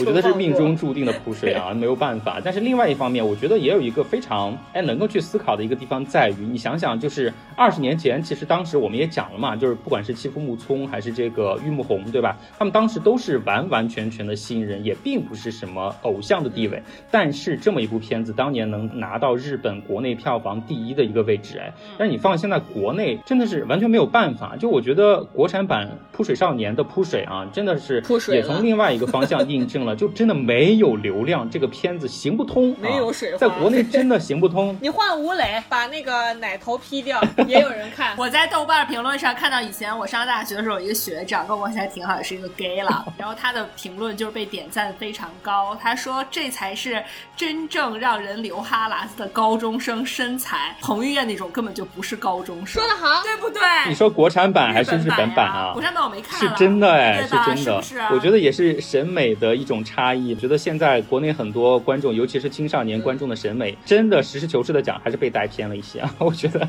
然后另外一方面，当然这个导演他也知道自己的这个片子本身没有流量，然后自己之前的片子也不是特别有口碑，所以他其实在宣传这部片子的时候做了很多努力啊。就是我们可能有些人刷到过一个话题是，他当时在宣传这部片子的时候，在那个抖音还是哪个直播平台去连麦那个陌生主播，然后被人家九连拒啊，我觉得真的也是蛮惨的。当然这件事情。本身他也有很多说法了，就也有些人会质疑他是试图通过这种行为去卖惨，但是我觉得不管他是真实的惨，还是试图通过这种行为卖惨来获取大家关注，本质上还是说明你没有一个流量的片子真的是多可怜啊！我觉得最终能说明的是这个问题。好了，我们的标题党部分已经结束了啊，现在开始那个彩蛋部分了。两部《扑水少年》它的主题我觉得都是一致的，就是成人世界之前少年做的那些疯狂举动。所以接下来呢，我们还会给大家再列举两部我们觉得符合这个主题的片子啊。然后接下来也非常推荐大家去看的两部片子嗯，啊。就是因为我们在说到这个主题，确认这个普通人努力的这个主题的时候呢，深深也就举起了双手。我隔着屏幕看见他举起了双手啊，然后从自己的裤兜里面你为什么要盗用我从自己的裤？兜里面掏出了号称自己喜欢 Top Three 的另外一部。如果大家有记忆的话，我们上周讲的《女人四十》啊，她信誓旦旦说属于自己的片单 Top Three 啊，然后这周呢又掏出了一部自己的 Top Three 啊，嗯叫做《我的九月》，对，一部大陆的片子，来让他给大家介绍一下啊。朋友们，我的片单 Top Three 这个短语啊，里面可能包含了有一百、两三百部，所以你本人就是个标题党，好吧？他就在这三百步里反复横跳啊！他这个三步非常难定啊，每天都在变化，比那个 Billboard 的一百变得还快。但是啊，但是我发现了一个规律是什么？就是我从《女人四十》跟我的九月里面发现了至少两个规律。第一个规律一定要带数字啊，就是 哎深深野的 Top Three 一定要有一个数字在里面。对，然后另外一个，因为我自己看过《女人四十》跟我的九月之后，我一个非常大的一个感受啊，就是这两部片子里面的特点呢，都是配角一定要非常多啊，而且配角一定要非常丰富，然后节奏明快，而且镜头里面你可以看到，完全可以看到，就不断的有人进进出出，就大家每个镜头都好像在菜市场里面演出来的一样，就是这种烟火气和生活气息非常足啊，所以大家由此可见，深深野的喜好大概是一个什么套路啊？我们已经给大家总结出来了，所以接下来有请深深野给大家介绍一下《我的九月》这部片子啊。啊，刚刚虽然开玩笑归开玩笑啊，但是我的九月确实是一直是我的心头好，我真的非常喜欢这部电影。但是我先跟大家预告一下啊，如果大家之后上网去搜索这部电影的资源呢啊，可能大多会看到这个电影资源呢来自中央六套的少儿剧场，大家不要被劝退啊。这部呢上映于啊一九九零年的电影也比较早了啊，它确实是由这个中国儿童电影制片厂出品的。对而且它当时呢是荣获了包括这个中国电影金鸡奖的最佳儿童片、广播电影电视部，现在也就是广电总局的这个优秀儿童片啊等多项的所谓这个儿童片的奖项。所以理论上来说呢，这确实是一部儿童片啊。但是呢，就是在我的这个观影体验里面，而且是后来很多年。多次观看这部电影所累积的这种体验里呢，我经常会觉得这不是一部儿童片，它讲的就是人的故事。嗯，他所有的情绪、情感、人与人之间的这种关系等等，其实它都不是仅仅只设于儿童。但同时呢，你又会觉得这也确实是一部儿童片。为什么？因为它是少年儿童生活的全部最基本的一些面相，对吧？嗯就是通常我们提到儿童片的时候，会觉得就是它直接是和低幼这两个字划等号的一个片种对对，吧？你就比如说很多这个同龄人啊，已已为人父母的这个听众小伙伴，可能会想到什么《喜羊羊与灰太狼》啦，《海绵宝宝》啦。对不起，我已经二啦，是？吗？我我已经举不出来更多了，sorry 啊，以及一些在我们记忆里啊有关这个革命历史的啊带有传奇色彩的这种少年英雄的故事，比如说像什么小兵张嘎啊、闪闪的红星啊、鸡毛信啊等等，对吧？所以简单来说呢，这个儿童片要么看起来是这个低幼的儿童世界啊，呃，非常的美好，非常的幸福啊，他们也从此以后就过着幸福快乐的生活了嘛，基本是这样一个图景，对吧？要么就是通过一部电影呢，来为这个少年儿童树立一个榜样，有一定的教育意义，对吧？从这个意义上来说呢，呃，我的九月这部电影啊，我觉得或许应该被界定为一部非典型的儿童片，因为它的故事呢，跟我们刚才说的这个五个扑水少年一模一样，都是从这个当惯了 loser 的男孩对讲起的。但是你又很难把它当成我们刚说的青春片。为什么我说青春片不能当成一个片种？因为如果刚才说讲的是高中 loser 的故事，我们今天讲的是个小学 loser 的故事。等会儿我们还有初中 loser 呢，对对对，我们竟然涵盖了整个攒齐了学龄期 学龄期所有的 loser。对，学龄期 loser，学龄期 loser 故事集啊，就是我们今天的主题。好，这个故事的主人公呢叫安建军，比刚才那个张伟还 normal。你听这名字，什么跟郑 建军建国，振华、建华，非常有时代特色啊。。对，啥意思？就是几乎就是新中国成立以后的张三李四，好吧？然后我们这位小主人公呢叫安建军啊，还有个朗朗上口的外号，就叫安大傻子。我相我相信啊，就是对这个更好记。对，咱们在这个初高中啊，都会有各种各样，不管是你被起这个外号，还是你给别人起外号，还是别人给别人起外号，你都听过这些乱七八糟的、带有一定嘲讽的啊，这个开同学生理缺陷玩笑等等这些就是不太好的这些情景啊、经历啊。这个同学邻居，反正全世界都这么叫他，他倒是无所谓，就叫就叫呗。而且就像他这个在电影里面表现的，莫名其妙挨人拍了一巴掌啊，老师还正替他着急的问他说：“你怎么不还手呢？”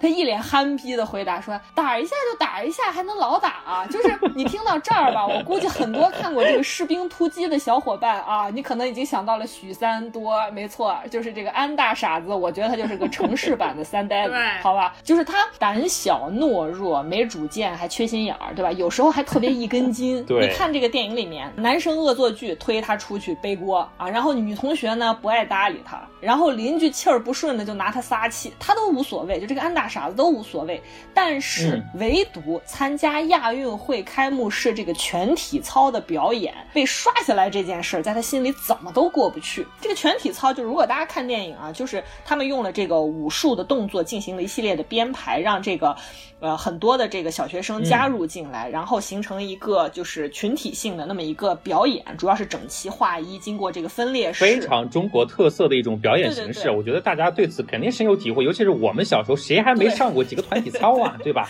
一定都经历过。有大型的这个赛事会试啊，都会把这个小学生组织起来去表演这种呃集体操嘛。对对对。但是这件事儿呢，就是在这个安大傻子心里怎么都过不去，其他都能忍，这件事就是不行啊。用他爸的话说，就是练了小一年了啊，这鞋也磨破三双了，这一夏天饮料都下去不老少。说他妹妹看着哥哥辛苦啊，都没怎么喝啊。说天天这个太阳晒，大雨淋，说这个操场一站就四五个钟头。他爸反正说了一段也跟贯口似的这个这个话啊，就说这儿子怎怎么辛苦吧啊，就说这个发烧三十八度也要坚持训练。嗯，所以他爸也特别的就是来气，就说怎么说刷就给刷掉了呢？对吧？这个安大傻子就怎么都想不明白，但是呢，他不不说出口，就是。安大傻子这种人是绝对不会说出口的，尤其是当着里头另外一个小主角叫刘庆来的面儿啊，更加说不出口了。嗯，这个刘庆来是谁呢？就如果说这个安大傻子是许三多啊，这个刘庆来就是蹭菜，好吧，就是蹭菜啊，是安大傻子的反义词。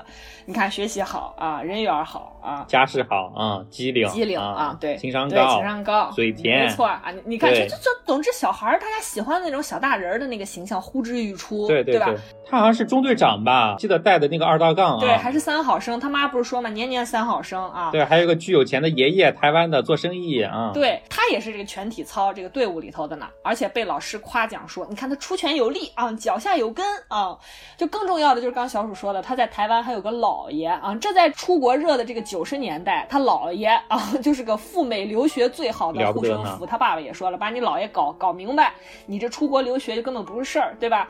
然后这个时候呢，他姥爷就说我要来大陆探亲。这个时候他探亲的这个日子呢，刚好和开幕式冲突了。这爹妈一合计说不行，你就得退出，咱们必须以姥爷为重，对吧？就是这个刘庆来他爸还教育儿子说，他们那是刷下来的，咱们这是主动退出。然后还跟他说，你少跟他们一块玩，再让他们给你带坏了，对吧？就这种教育方式。但是这个刘庆来呢，就特别爱跟这个安大傻子一块玩。而且他还特爱出馊主意，他出完馊主意呢，就让这个安大傻子背锅。而且呢，这个你在电影里头看着，这安大傻子在课堂上好不容易被老师表扬一回，这个刘庆来就在旁边酸他说：“嗨，这还不就是傻老师遇上傻学生，对吧？”嗯。甚至里面最极端的一个事件就是安大傻子买这个亚亚运会的彩票中了五十块钱，五十块钱那个年代真的巨款吧？九零年对吧？巨款啊！然后周围的人这个一撺掇，让他全捐，他就真的一拍说捐就捐啊，就捐。给亚运会了，主要是刘庆来了。然后，但是到头来呢，就是因为这刘庆来嘴活嘛，刚小主说了，嘴甜啊，会来事儿。结果呢，这个荣誉就落到刘庆来头上了。这安大傻子当然这个心里有气，对吧？但是他有气也没处撒，谁让他是个傻子呢，对吧？谁会在乎一个傻子呀？嗯，这孩子憋屈的时候呢，就只能跳到他们家床上，再把这个全体操操练一遍，嘿哈，对吧？啊，然后还安慰自己说，这个练拳是为了强身健体啊，就是。这个所谓的这个傻帽这个形象真的是呼之欲出啊！而且呢，这种就是对他练全体操的这个执念啊，即便是被刷下来，这还是还是很想参加这个集体的这个项目。他甚至把它寄托在他一篇，他肯定是想了好多遍了，就是一篇科学呃科幻作文的这个构思里头。老师一叫他起来，他就能说出来。他就想象着说，这个到时候去亚运会开幕式的这个观众太多了，这个运动场呢就越变越大。这个表演团体操的这个时候，不就需要好多人了吗？这样他和其他刷下来的小伙伴都能参加了。我看到这边的时候特别的心酸，就是你看这个安大傻子，他不光是在心里头这么想，即便是他已经被这个全体操的这个呃队伍刷下来了，他从来不松懈，而且呢自个儿还偷摸练。就就你有一种感觉是他心里老憋着股劲儿，就是万一呢？万一还有机会呢？就是傻子那个执着的那个劲儿，在这个过程中让你完全能够充分的感受到。但是这一次你看到。安大傻子靠的不是什么傻人有傻福，对吧？嗯，汗水、忍耐、坚持这些词，对吧？从来都是很公平的。就是我们刚才说到的五个扑水少年里面也有展现到的，他从来都不只属于像刘庆来那样的孩子，他对安大傻子这样的孩子一样有回报。而且你看到最后，他是在老师和同学目睹之下，一个一个 PK 掉了他所有的对手，靠实力争取到了重新回到这个亚运会开幕式的机会。你看到那一刻的时候，你觉得特别。解气，就这次那个刘庆来再有一万张嘴也拿不走他安建军的胜利了。嗯，就是这个是整个的这个故事大概的一个情节，非常的朴实，非常的质朴，也充满了细节啊。就这小鼠试图总结和提炼概括我喜欢的这个一类电影的这个特征，差不多。因为它发生的，因为他们家住的这个环境，给大家描述一下，就是一个非常典型的北京的这个四合院啊，住了非常多家人啊，就是包括刚刚说的这个刘庆来啊，然后其他什么。孙女啊、爷爷奶奶啊，七大姑八大姨全住在院里啊，就是你看那个镜头，真的是出出进进啊，不断有人进来，不断有人出去，就非常杂乱又感觉和谐的一个场景啊。因为他其实就是后来的老北京人，基本上就是在这个四合院里都分的房子。你像这个刘庆来他们家，肯定条件好，住的是北厢房。你一看那个房子挑层就特别高，夏天是非常凉快的。里边家具布置都不一样，大，而且是在北边，阳光也好，什么都好。你再看这安建军他们家是在这个胡同。一进这个大院的这个门口左手边，这是他们家，就是那是南厢房，最差的。平时都是住佣人，就如果当时是财主家啊，住的都是佣人啊、仆人啊、看门的，就这些。嗯，所以两家之间的这，即便是在一个嘈杂的，看不出来。太多差异的这么一个四合院里，还是有这个贫富之间的对比的，还是非常明显的。对对对。然后我们再讲回到这部电影，它一个就是因为它是在九零年公映的嘛，而且在这部电影里面是有非常明确的事实背景，就是一九九零年的九月二十二号到十月七号是第十一届的这个亚运会在北京举行啊。其实那会儿我们大概都是一两岁，没有什么太深刻的印象。片子里面那个出生的小孩跟我们一毛一样大。就是都是九零年八九月出生的，对对对，没错没错，那可能就是吴丸丸啊，那就是吴婉婉小弟哈。呃，大家要知道，就是第十一届的这个亚运会，当年在北京举办的这次的亚运会，是中国第一次举办综合性的这个国际体育大赛，意义非常重大了。对，而且我们在这个《我的九月》这部电影中反复听到的那首亚运会的宣传歌，对吧？那个歌词振聋发聩，我们亚洲山势高昂的头，你想起来刘欢那个吹的就像高昂的。头一样的那个发型啊，歌名起的非常霸气，亚洲雄风，你听听啊。后来在这个采访中，刘欢就说啊，说一九九零年我们的这个口号非常简单，就是冲出亚洲，走向世界。大家一定听过这八个字，对吧？嗯。刘欢说那个时候我们正在向全世界呐喊，说世界啊，我们来了，所以叫亚洲雄风。对。然后我看到一段材料非常有意思啊，就是这个前中央电视台的一个员工叫王巧红，他本来正在参与当时的这个电视剧《西游记》的这个特效工作，后来因为亚运会的这个到来，他临时就被抽调到了亚运会的这个转播的团队中。呃，在这个王巧红的眼里，他就说北京亚运会对中国人的影响，他觉得可能比二零零八年的奥运会还要大。他觉得其中的一个原因是什么呢？就是当时还没有很多这个国际交往经验的中国人，就是私下没怎么见过老外，对吧？这种中国人，他看到了这个世界的样子。当时非常多的这个对老外来到这个北京，对吧？同时呢，大家好像也有一种说我卯足了劲儿要向世界展示中国的这么一种冲动和渴望，是的，对吧？这个是我的九月最为。鲜明直接的一个背景板。跟之前我们说的男人之间打赌，算你厉害是最重要的一项包养啊，就是我们就是卯着那股劲儿，让别人觉得我们厉害啊，就是看看看我很厉害啊！是的，对，就包括大家在里面听到的那首，就在电影里头被用作他们后来打的那个全体操背景音乐的那个曲子嘛。你看，它也是结合了这个中国古典的民乐，对吧？但是带着那种情绪很高亢的那种节奏感，嗯，和那个亚洲雄风展现的那种高歌猛进的那个时代情绪是高度一致的。对对对就大家可以对比一下二零零八年北京奥运会的那个主题曲《我和你》，对吧？嗯你稍微回想一下，你非常能清晰的感受到这个时代情绪之间的巨大差别，对吧？是的，啊、然后另外一重要而且更加引人注目的事实是什么呢？实际上，呃，你是回头看的话，你才会真正的感受到那个事实浮出地表之后的那种强烈的感受，就是心腹阶层的那种崭露头角。其实就是刘庆来他们一家，对吧？嗯随着亚运会的举办，中国在接下来的十年里，就是所谓的九零年代啊，以一种我说就是欲拒还迎的这个姿态融入了全球市场，然后就是跨国公司的进入和这个互联网时代的到来，对吧？让中国正式进入了这个环球同此凉热的这么一个境地，然后和我们大家现在称之为下海潮，对吧？就是大家下海经商嘛，这个下海潮相伴相生的，还有一个很惨烈的事实吧，是下岗潮。这样九十年代中国的这个贫富差距实际上是越拉越大的。但是你在这个全面转向所谓功利化啊、世俗化的这种社会氛围里啊，就是一切都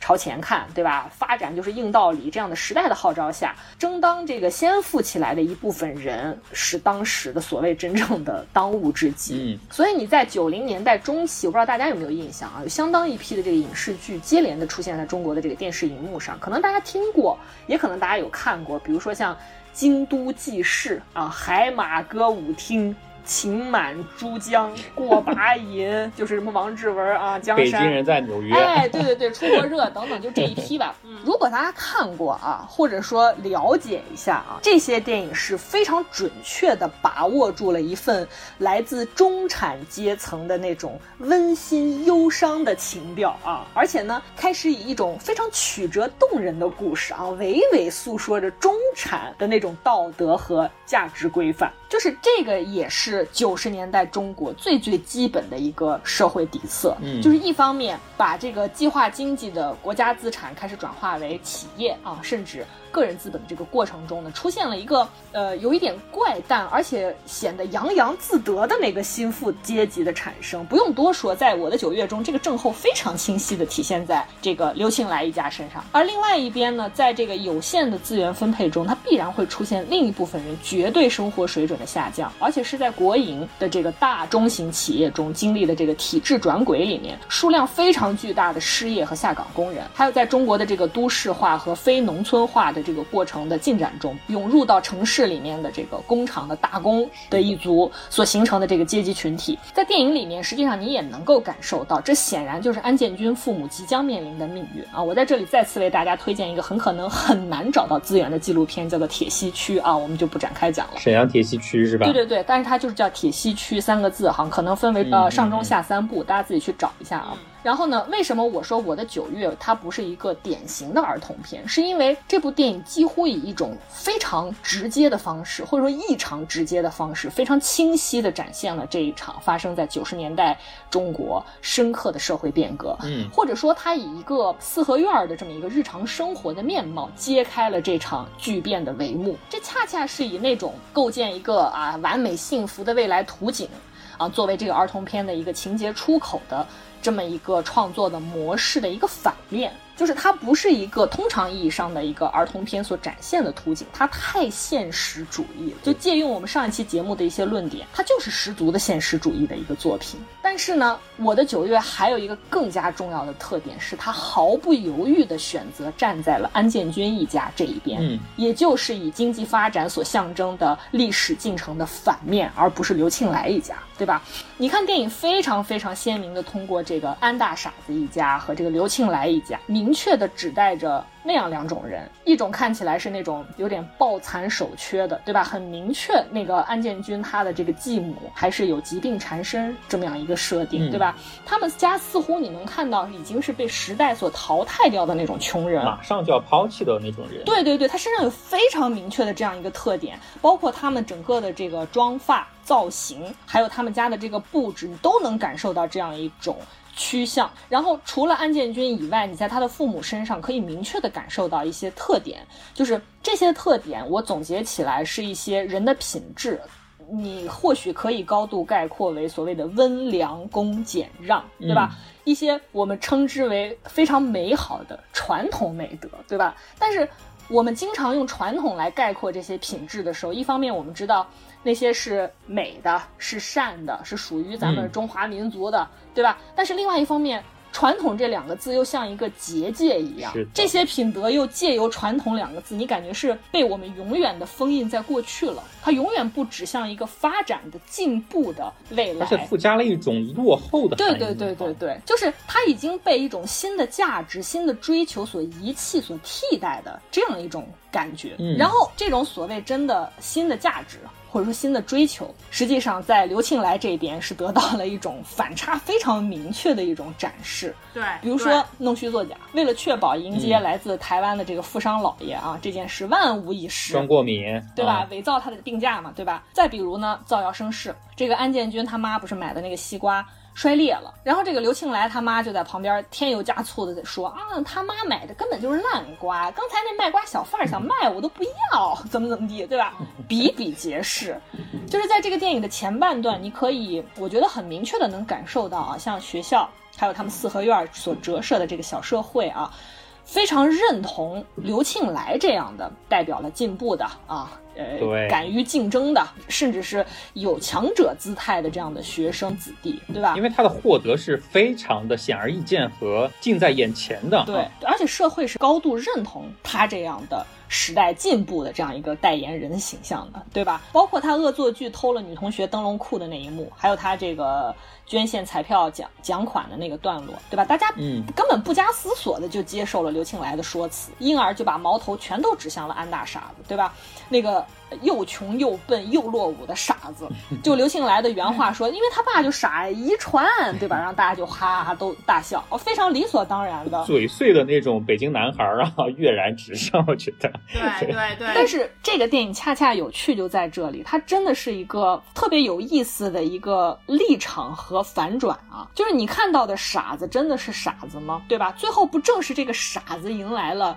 他自己的胜利嘛？嗯我们在电影里面就是用刚才我们在这个五个扑水少年的这个讲述过程中也反复提到的，迎来了这个安建军的高光时刻，对不对？而且我后来在反复的这个观看这部电影的过程中，我也反复在想，而且我在我们策划这期节目的过程中，我还在想，为什么是体育？为什么是那个全体操拯救了他？嗯，因为你看这个安建军他最后的自我实现，按理说。呃，或许他可以是通过什么奖励的方式来完成，我不知道你们的感觉啊。我在第一次观看这个电影的过程中，有很多很多个时刻，让我觉得应该是这个时刻了吧，应该就在这儿吧，让安建军也被重视一次吧，或者说就在这儿吧，该给安建军一个公道了吧，就是有这样很多个时刻，但是没有电影始终都很耐心的把握住了、把持住、秉持住了这一点。他最后是通过那样一个场景，一个有点像擂台的方式，让安建军赢得了胜利。嗯，其实很形式化的一种方式。，对，就是让他赢得了他的胜利，就是我们所有的观众一起目睹了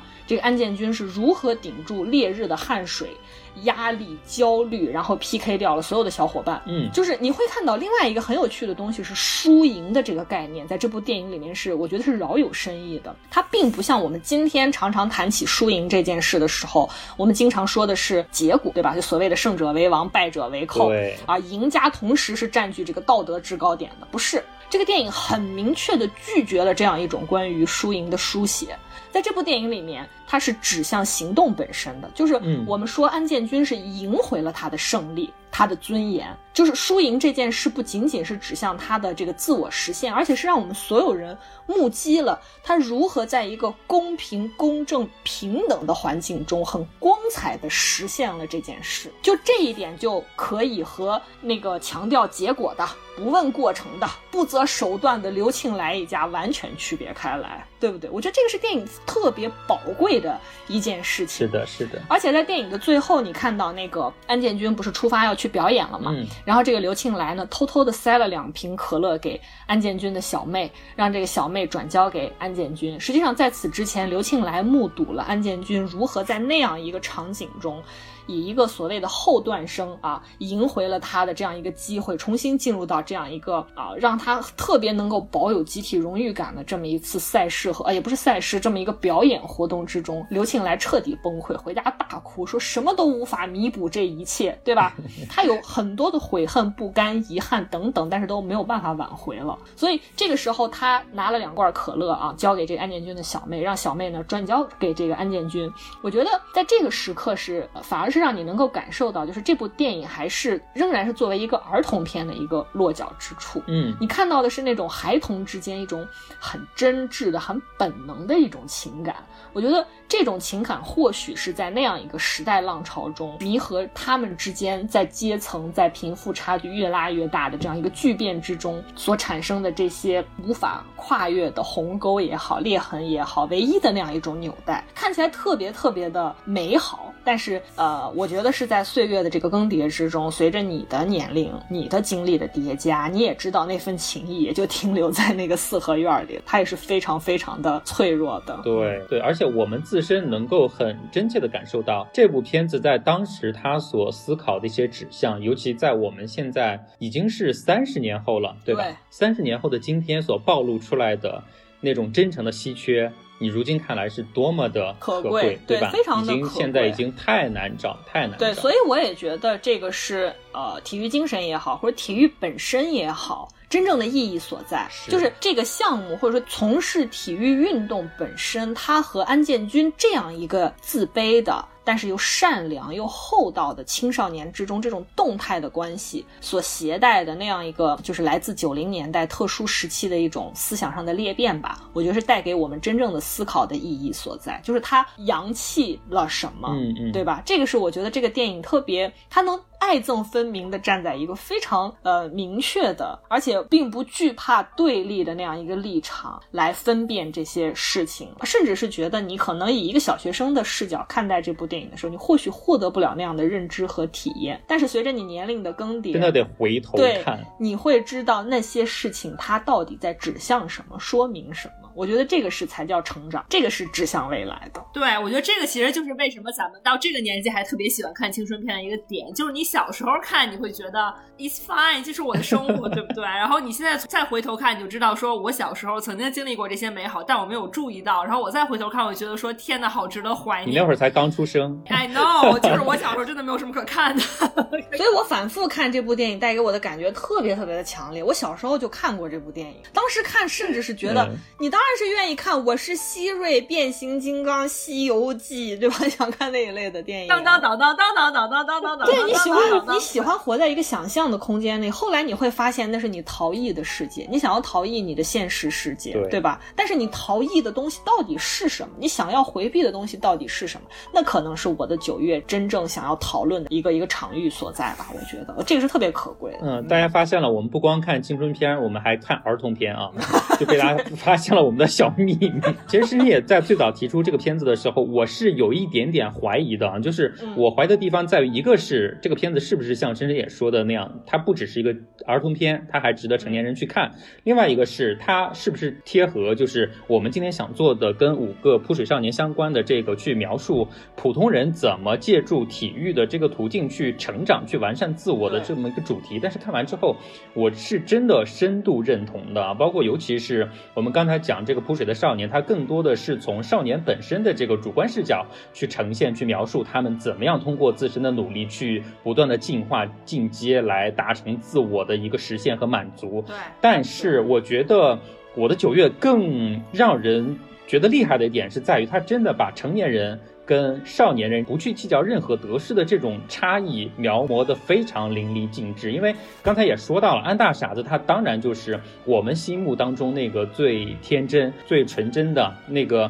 目的最单纯，只想证明自己的那个少年和儿童，一个未成年人，对吧？然后另外那个小男孩，他其实完全就是他父母的一个发生的一个傀儡嘛，对吧？对他完全就是映射着成年人跟儿童的一个对比。然后成年的人的世界，你在这个片子里面，你能看到多么的现实和残忍啊！清晰的展现，他毫不避讳去展示这样，所以我才觉得他并不那么典型的像一个儿童片。非常非常细节。除了就是我们刚刚说的亚运会，在九十年代大家心目当中这么一件重要的事情，你能参与，那绝对在当时是一个顶天的荣誉，对不对？虽然这个事情它也不会落实到什么很具象的一些价值，但是你对那个年代的人来说，绝对是一件非常值得称耀的事情。然而，这个刘庆来哈，他完全有资格、有能力去参与这件事情，但在他爸妈的这个教导之下，他都会觉得说这个事情也比不上我的姥爷可能给我买一台电脑来的实在，对吧？或者给我提供一个更好的未来的许诺，更对对对，他这是这种非常实际的一种价值取向，想法非常实际、非常现实、非常市侩。是的，包括有一个有一个事情我记得特别清楚，就是我觉得他细节做的真好，就是在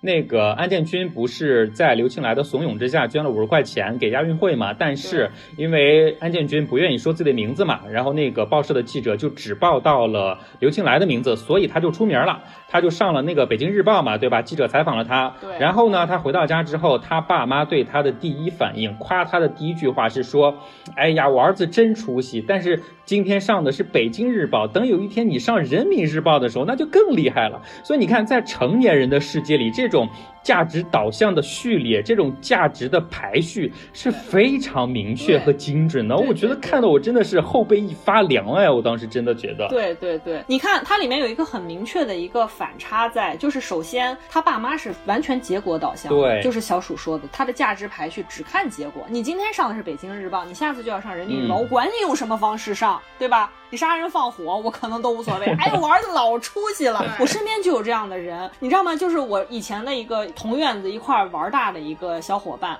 他家特别有意思，他姑姑以前好像就因为倒卖还是诈骗呀，就进过监狱。嗯，然后他爸后来又因为诈骗也进了监狱。结果后来呢，就是呃，因为当时都是这个体制内的员工，后来又出来自己单干嘛，所以、好像是后来因为他们家有这个老人过世，所以有院子里面的这些叔叔阿姨，包括我爸妈在内，可能都去他们家去吊唁。好像当时是他们家这个他姑姑还是他爸已经进局子了，然后就是有这个叔叔阿姨就跟他奶奶说。说你看这个，哎呀，你一定要保重啊，你一定要照顾好自己。结果他奶奶就是特别不忿的哼了一句，说：“ 哼，那至少我们儿子以前可是发过财的，就是有钱就行，我管你是靠坑蒙拐骗还是干嘛。这种人是真的在你的生活中是会出现的，那也是发生在我小学，真的是九十年代 非常真切的一个侧写。”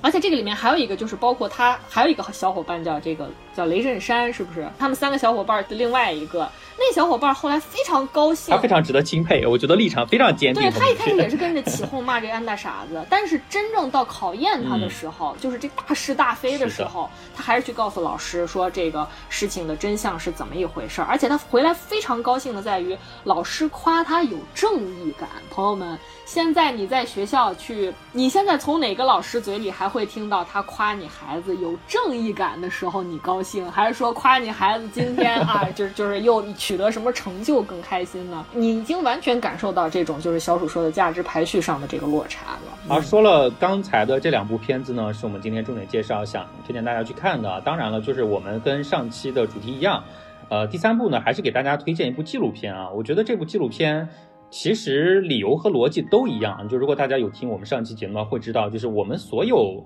去看这些电影，最终指向的，它一定是现实社会当中的一些映射啊。那纪录片呢，就是最好的、最真实的把这些映射赤裸裸摆在你面前，让你去看，让你不得不去面对的一种形式，对吧？然后我们这里呃，因为也契合我们今天这个又是少年啊，又是运动相关的一个主题，就是我当时就是第一个想到的，其实就是。去年年底上映的啊，就是当时有很多自来水去夸赞他，就觉得呃很多人都应该去看他。但是当时因为各种各样的原因，我们只有深深也看了啊，我跟万万当时没有看。但是呢，现在借着这个机会呢，我又把这部片子《棒少年》拉过来看了一遍，真的是。被感动的无法言语啊！我觉得真的是非常非常让我感动，大大哭是吧？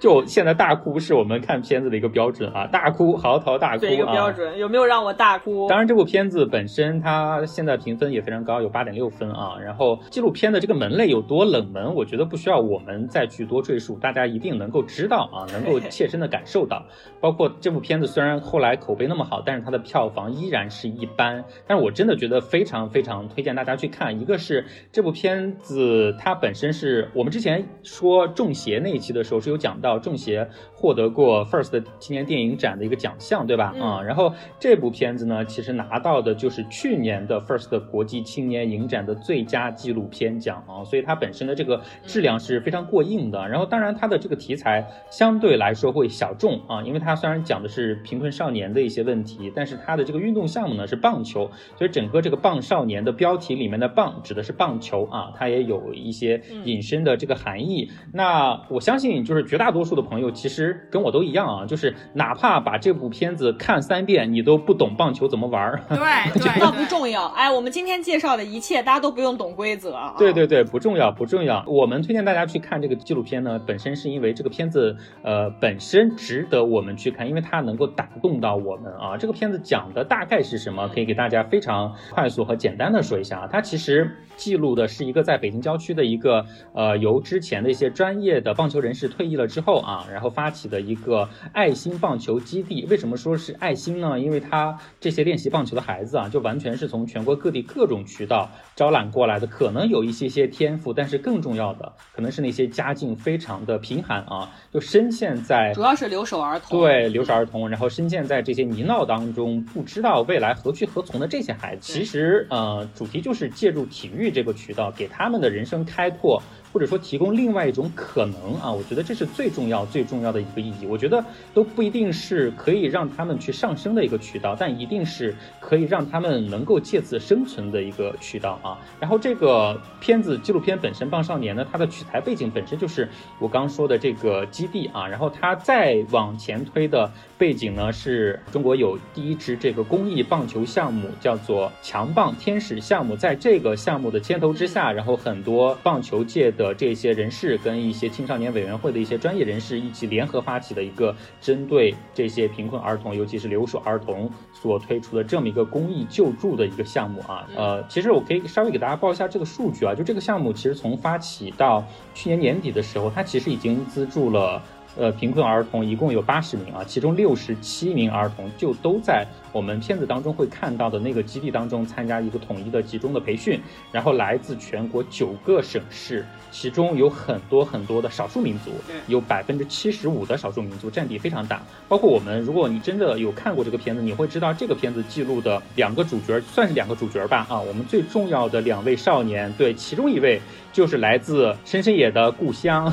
宁夏。最贫困一个地区西海固的一位回族少年啊。然后这个少年呢，真的是可以称得上是天性顽劣啊。算是也算是天赋异禀吧，就是力量过人啊，而且这种判断时机跟敢闯敢斗的势头是非常非常难以对非常难驯服的一匹野马，只能这么说啊。就是又有天性当中非常鲁莽的这一面，但是又真的是很有棒球的这种天赋，就是矛盾的这种闪光点在他身上表现的淋漓尽致啊。然后另外一个小孩呢，叫做小双，也是身世非常悲惨，甚至比我们刚才讲到的这个回族少年马虎啊，比马虎更加悲。惨，具体是什么样呢？我我们这边就不详细展开。大家如果关心这种剧情的话，可以多去片子当中自己去寻找一下答案啊。然后，但是这个小双呢，就呈现出来的完全是性格完全不一样，可能是各种原因导致吧。就是他的性格完全跟我们刚讲到这个马虎就是截然不同的两个极端方向啊。就是非常的敏感啊，非常的甚至有一些怯懦了。虽然有一些作为棒球手的很多的天赋在，但是在最关键的时刻，他其实缺乏那种冲动和勇气啊，是大概是这么一种性格。我觉得他其实应该是代表绝大多数的留守儿童，永远觉得很沉郁、很阴郁，然后缺乏情感的关怀，嗯，也不知道怎么表达自己，非常非常敏感的那些地方，包括他们在这个棒球基地给到的机会啊，就得以在小小年纪就去美国跟美国的同龄儿童，其实是去打这种比较正式的比赛。当然，我们在片子里面可以看到，那些孩子其实都真的是人高马大哦，就比。他们都高了一头不止啊，差不多这种概念。对，那肯定。所以不出所料的是呢，这个结果呢，就是非常不如人意的大比分惨败。然后小双呢，因为他算是队中的主力嘛，然后因为这次比赛的失利，背上了非常沉重的包袱，就决定不回基地训练了，要回老家去。但是他的老家呢，因为他的爸爸妈妈都已经不在了。他完全是从小由他的一个大伯一手抚养起来的，但是我们也看到了这部片子非常真实的呈现出来了马虎跟呃小双两个人真实的农村的生活场景。我们可以看到小双生活的那个场景，那个家里真的是家徒四壁啊，河北的一个农村啊，他自己要在那边生活做饭，给自己煮面条吃，然后跟自己的大伯相依为命。可以看到，真的生活完全是可以称得上赤贫的一种状态，但是他宁愿回到那。这种生存状态里面去，他都不愿意在棒球队继续待下去，他都不能因为自己一场比赛的失利而原谅自己。所以我们可以想见，这样的留守儿童，他的内心有多么的敏感啊，多么的就是容易受到外界的一些影响。但是也同时让我们意识到，就是这种就真正的公益项目，或者说体育这种。在我们现有的教育阶段里面，能够触及到的，可能算是最公平的一种方式，对于他们来说有多重要？有了这样一个方式，小双才能够有机会在这么小的年纪就见过那么大的世界。虽然他。现在选择了回来啊，但是呃，片子里面没有呈现，但是我看到后面有人也跟我一样嘛，就是大家看完这个片子之后会关注，对追寻，就像上一期我们追寻侄子的母亲怎么样了，对不对？这一期也会有很多的朋友都会去查说小庄最后到底有没有回去打棒球，就想问命运是不是持续对他这么不公平？是，但是好像看到是说小庄最终还是有回去继续他的体育道路，所以真的看到这边的话，我觉得。呃，跟我一样，大家可能心里真的会松了一口气啊！也恰恰是因为，就是你看到这样非常鲜明的对比啊，看到他们视频的这种家境，跟他们在。呃，北京大家在一起时候的那种快乐，虽然你谈不上谈不上富足，因为它就是一个大家集体生活的一个环境，但是大家一起为了同样的一个目标，一起去奋斗，一起去训练的这种，就是孩子成长的这种改变是非常显而易见的。尤其我们刚才讲的马虎，对不对？我们刚才整个片子的前大半段都在讲他如何的桀骜不驯，如何的从那种就是非常破败的原生环境里面出来所造成的这种性格的一些缺陷啊。但是到片子的尾声，他其实。是已经在慢慢的去改变，慢慢的在收敛，就是他会被这一个项目所驯服，他如何在这个项目中开始建立一种信念感？我要收束自己的天性。对他已经在尝试怎么去带更小的孩子了，所以这种体育啊，这种真正的公平的一个制度对人的改变，尤其是对这种孩子和少年的改变，在这个片子里面，我觉得是体现的非常的明显的，非常的显而易见的啊。而且由于它的真实性，所以真的我看到最后。结尾的时候真的是又揪心又觉得数度想落泪啊，所以非常推荐大家，哪怕是隔了已经快一年，还是值得去看一部这个非常真实的记录我们国家贫困儿童。当然，它其中涉及的话题可能有很多，而且我觉得是充满感情的。这个导演非常有意思啊，就是因为他他其实原本就已经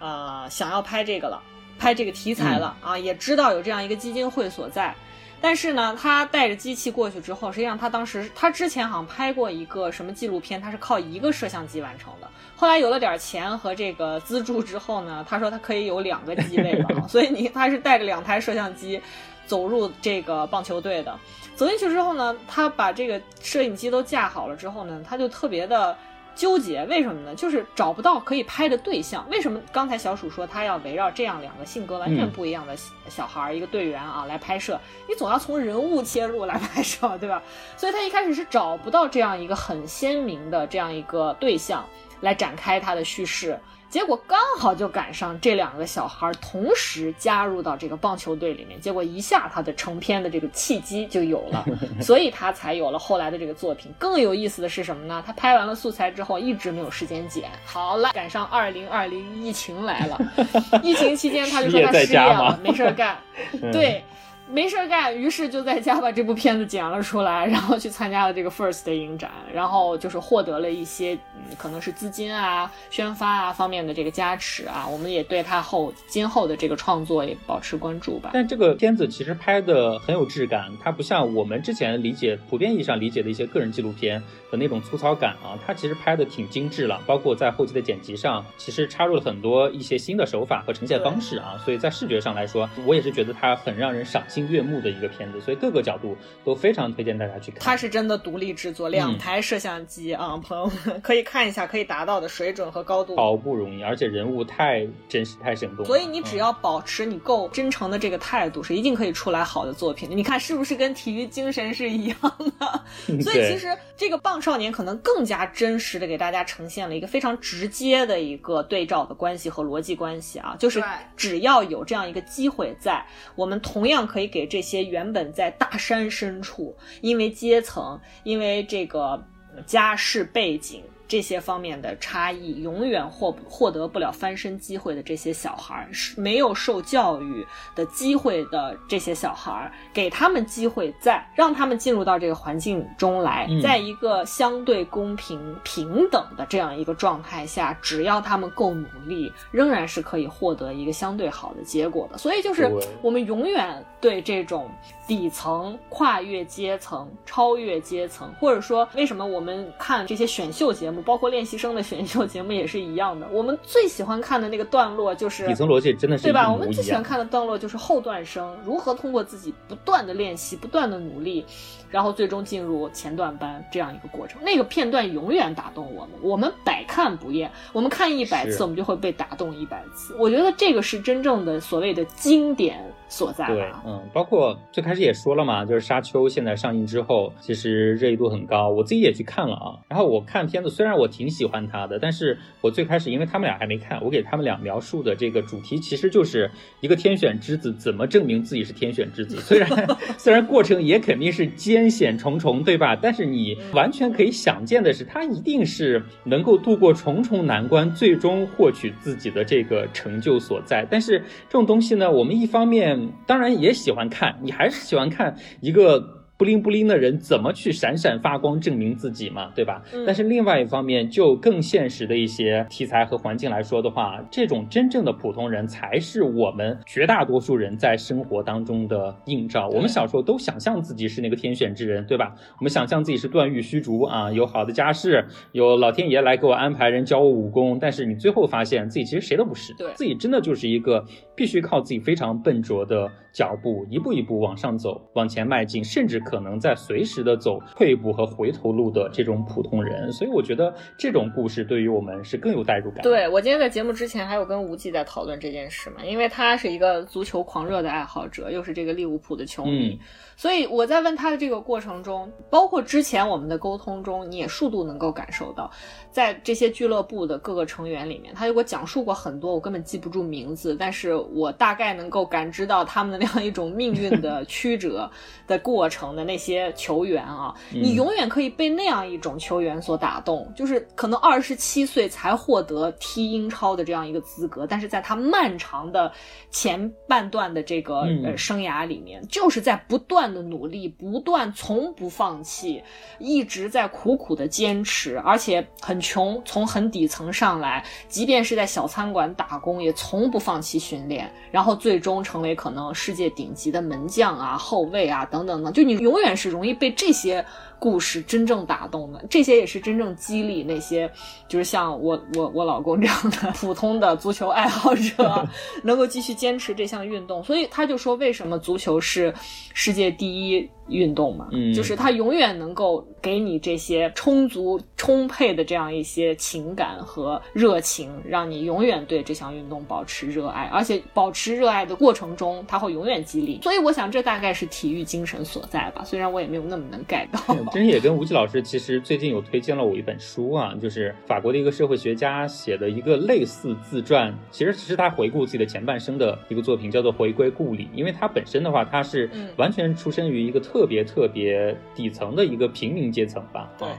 然后他自己逐渐靠着自己的努力，当然了，也肯定是缺不了命运的照拂啊。然后最终成长成为一个非常精英的一个学者。然后他自己在几十年之后回过头去看自己的前半生的经历，他也会去感慨说：“我自身的努力当然重要，但是其中那么多的分岔路，但凡可能哪一步走差，我可能都走不到今天的这么一个地步啊。”所以也可以看见了，就是自身的努力当然重要，但是在真正的社会语境里面，就我们的命运真的是千回百转，谁也说不好自己的命运具体会是什么样。然后我刚好今天还在准备这期节目的时候，有看到季羡林，我没有去查证他是不是真的有说过这句话，但是有看到有人说说季羡林说过一句话，说绝大多数人的人生一无意义，二无价值。我觉得真的一下被戳到痛处哎，但是。嗯，我是觉得怎么样呢？就是包括像看今天我们给大家推荐的这几部影片，我觉得哪怕没有别人去认知的意义，但是你去寻找自己人生的意义，本身就是人生最大的意义嘛，对吧？对虽然这个东西听起来很虚，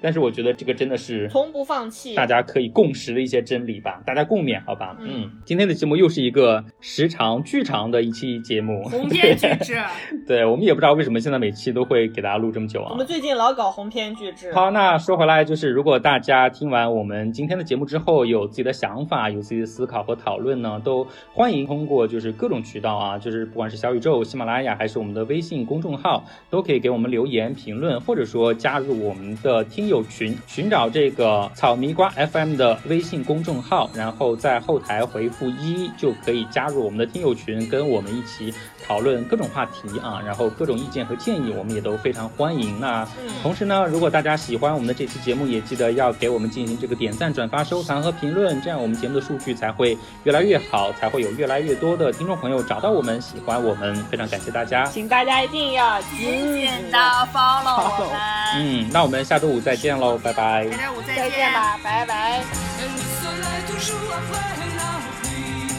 Comme un oiseau qui revient vers Mon amour, je vais aussi. Tout mon cœur naît irrésistiblement vers toi à chaque instant. Mon fou, mon chagrin.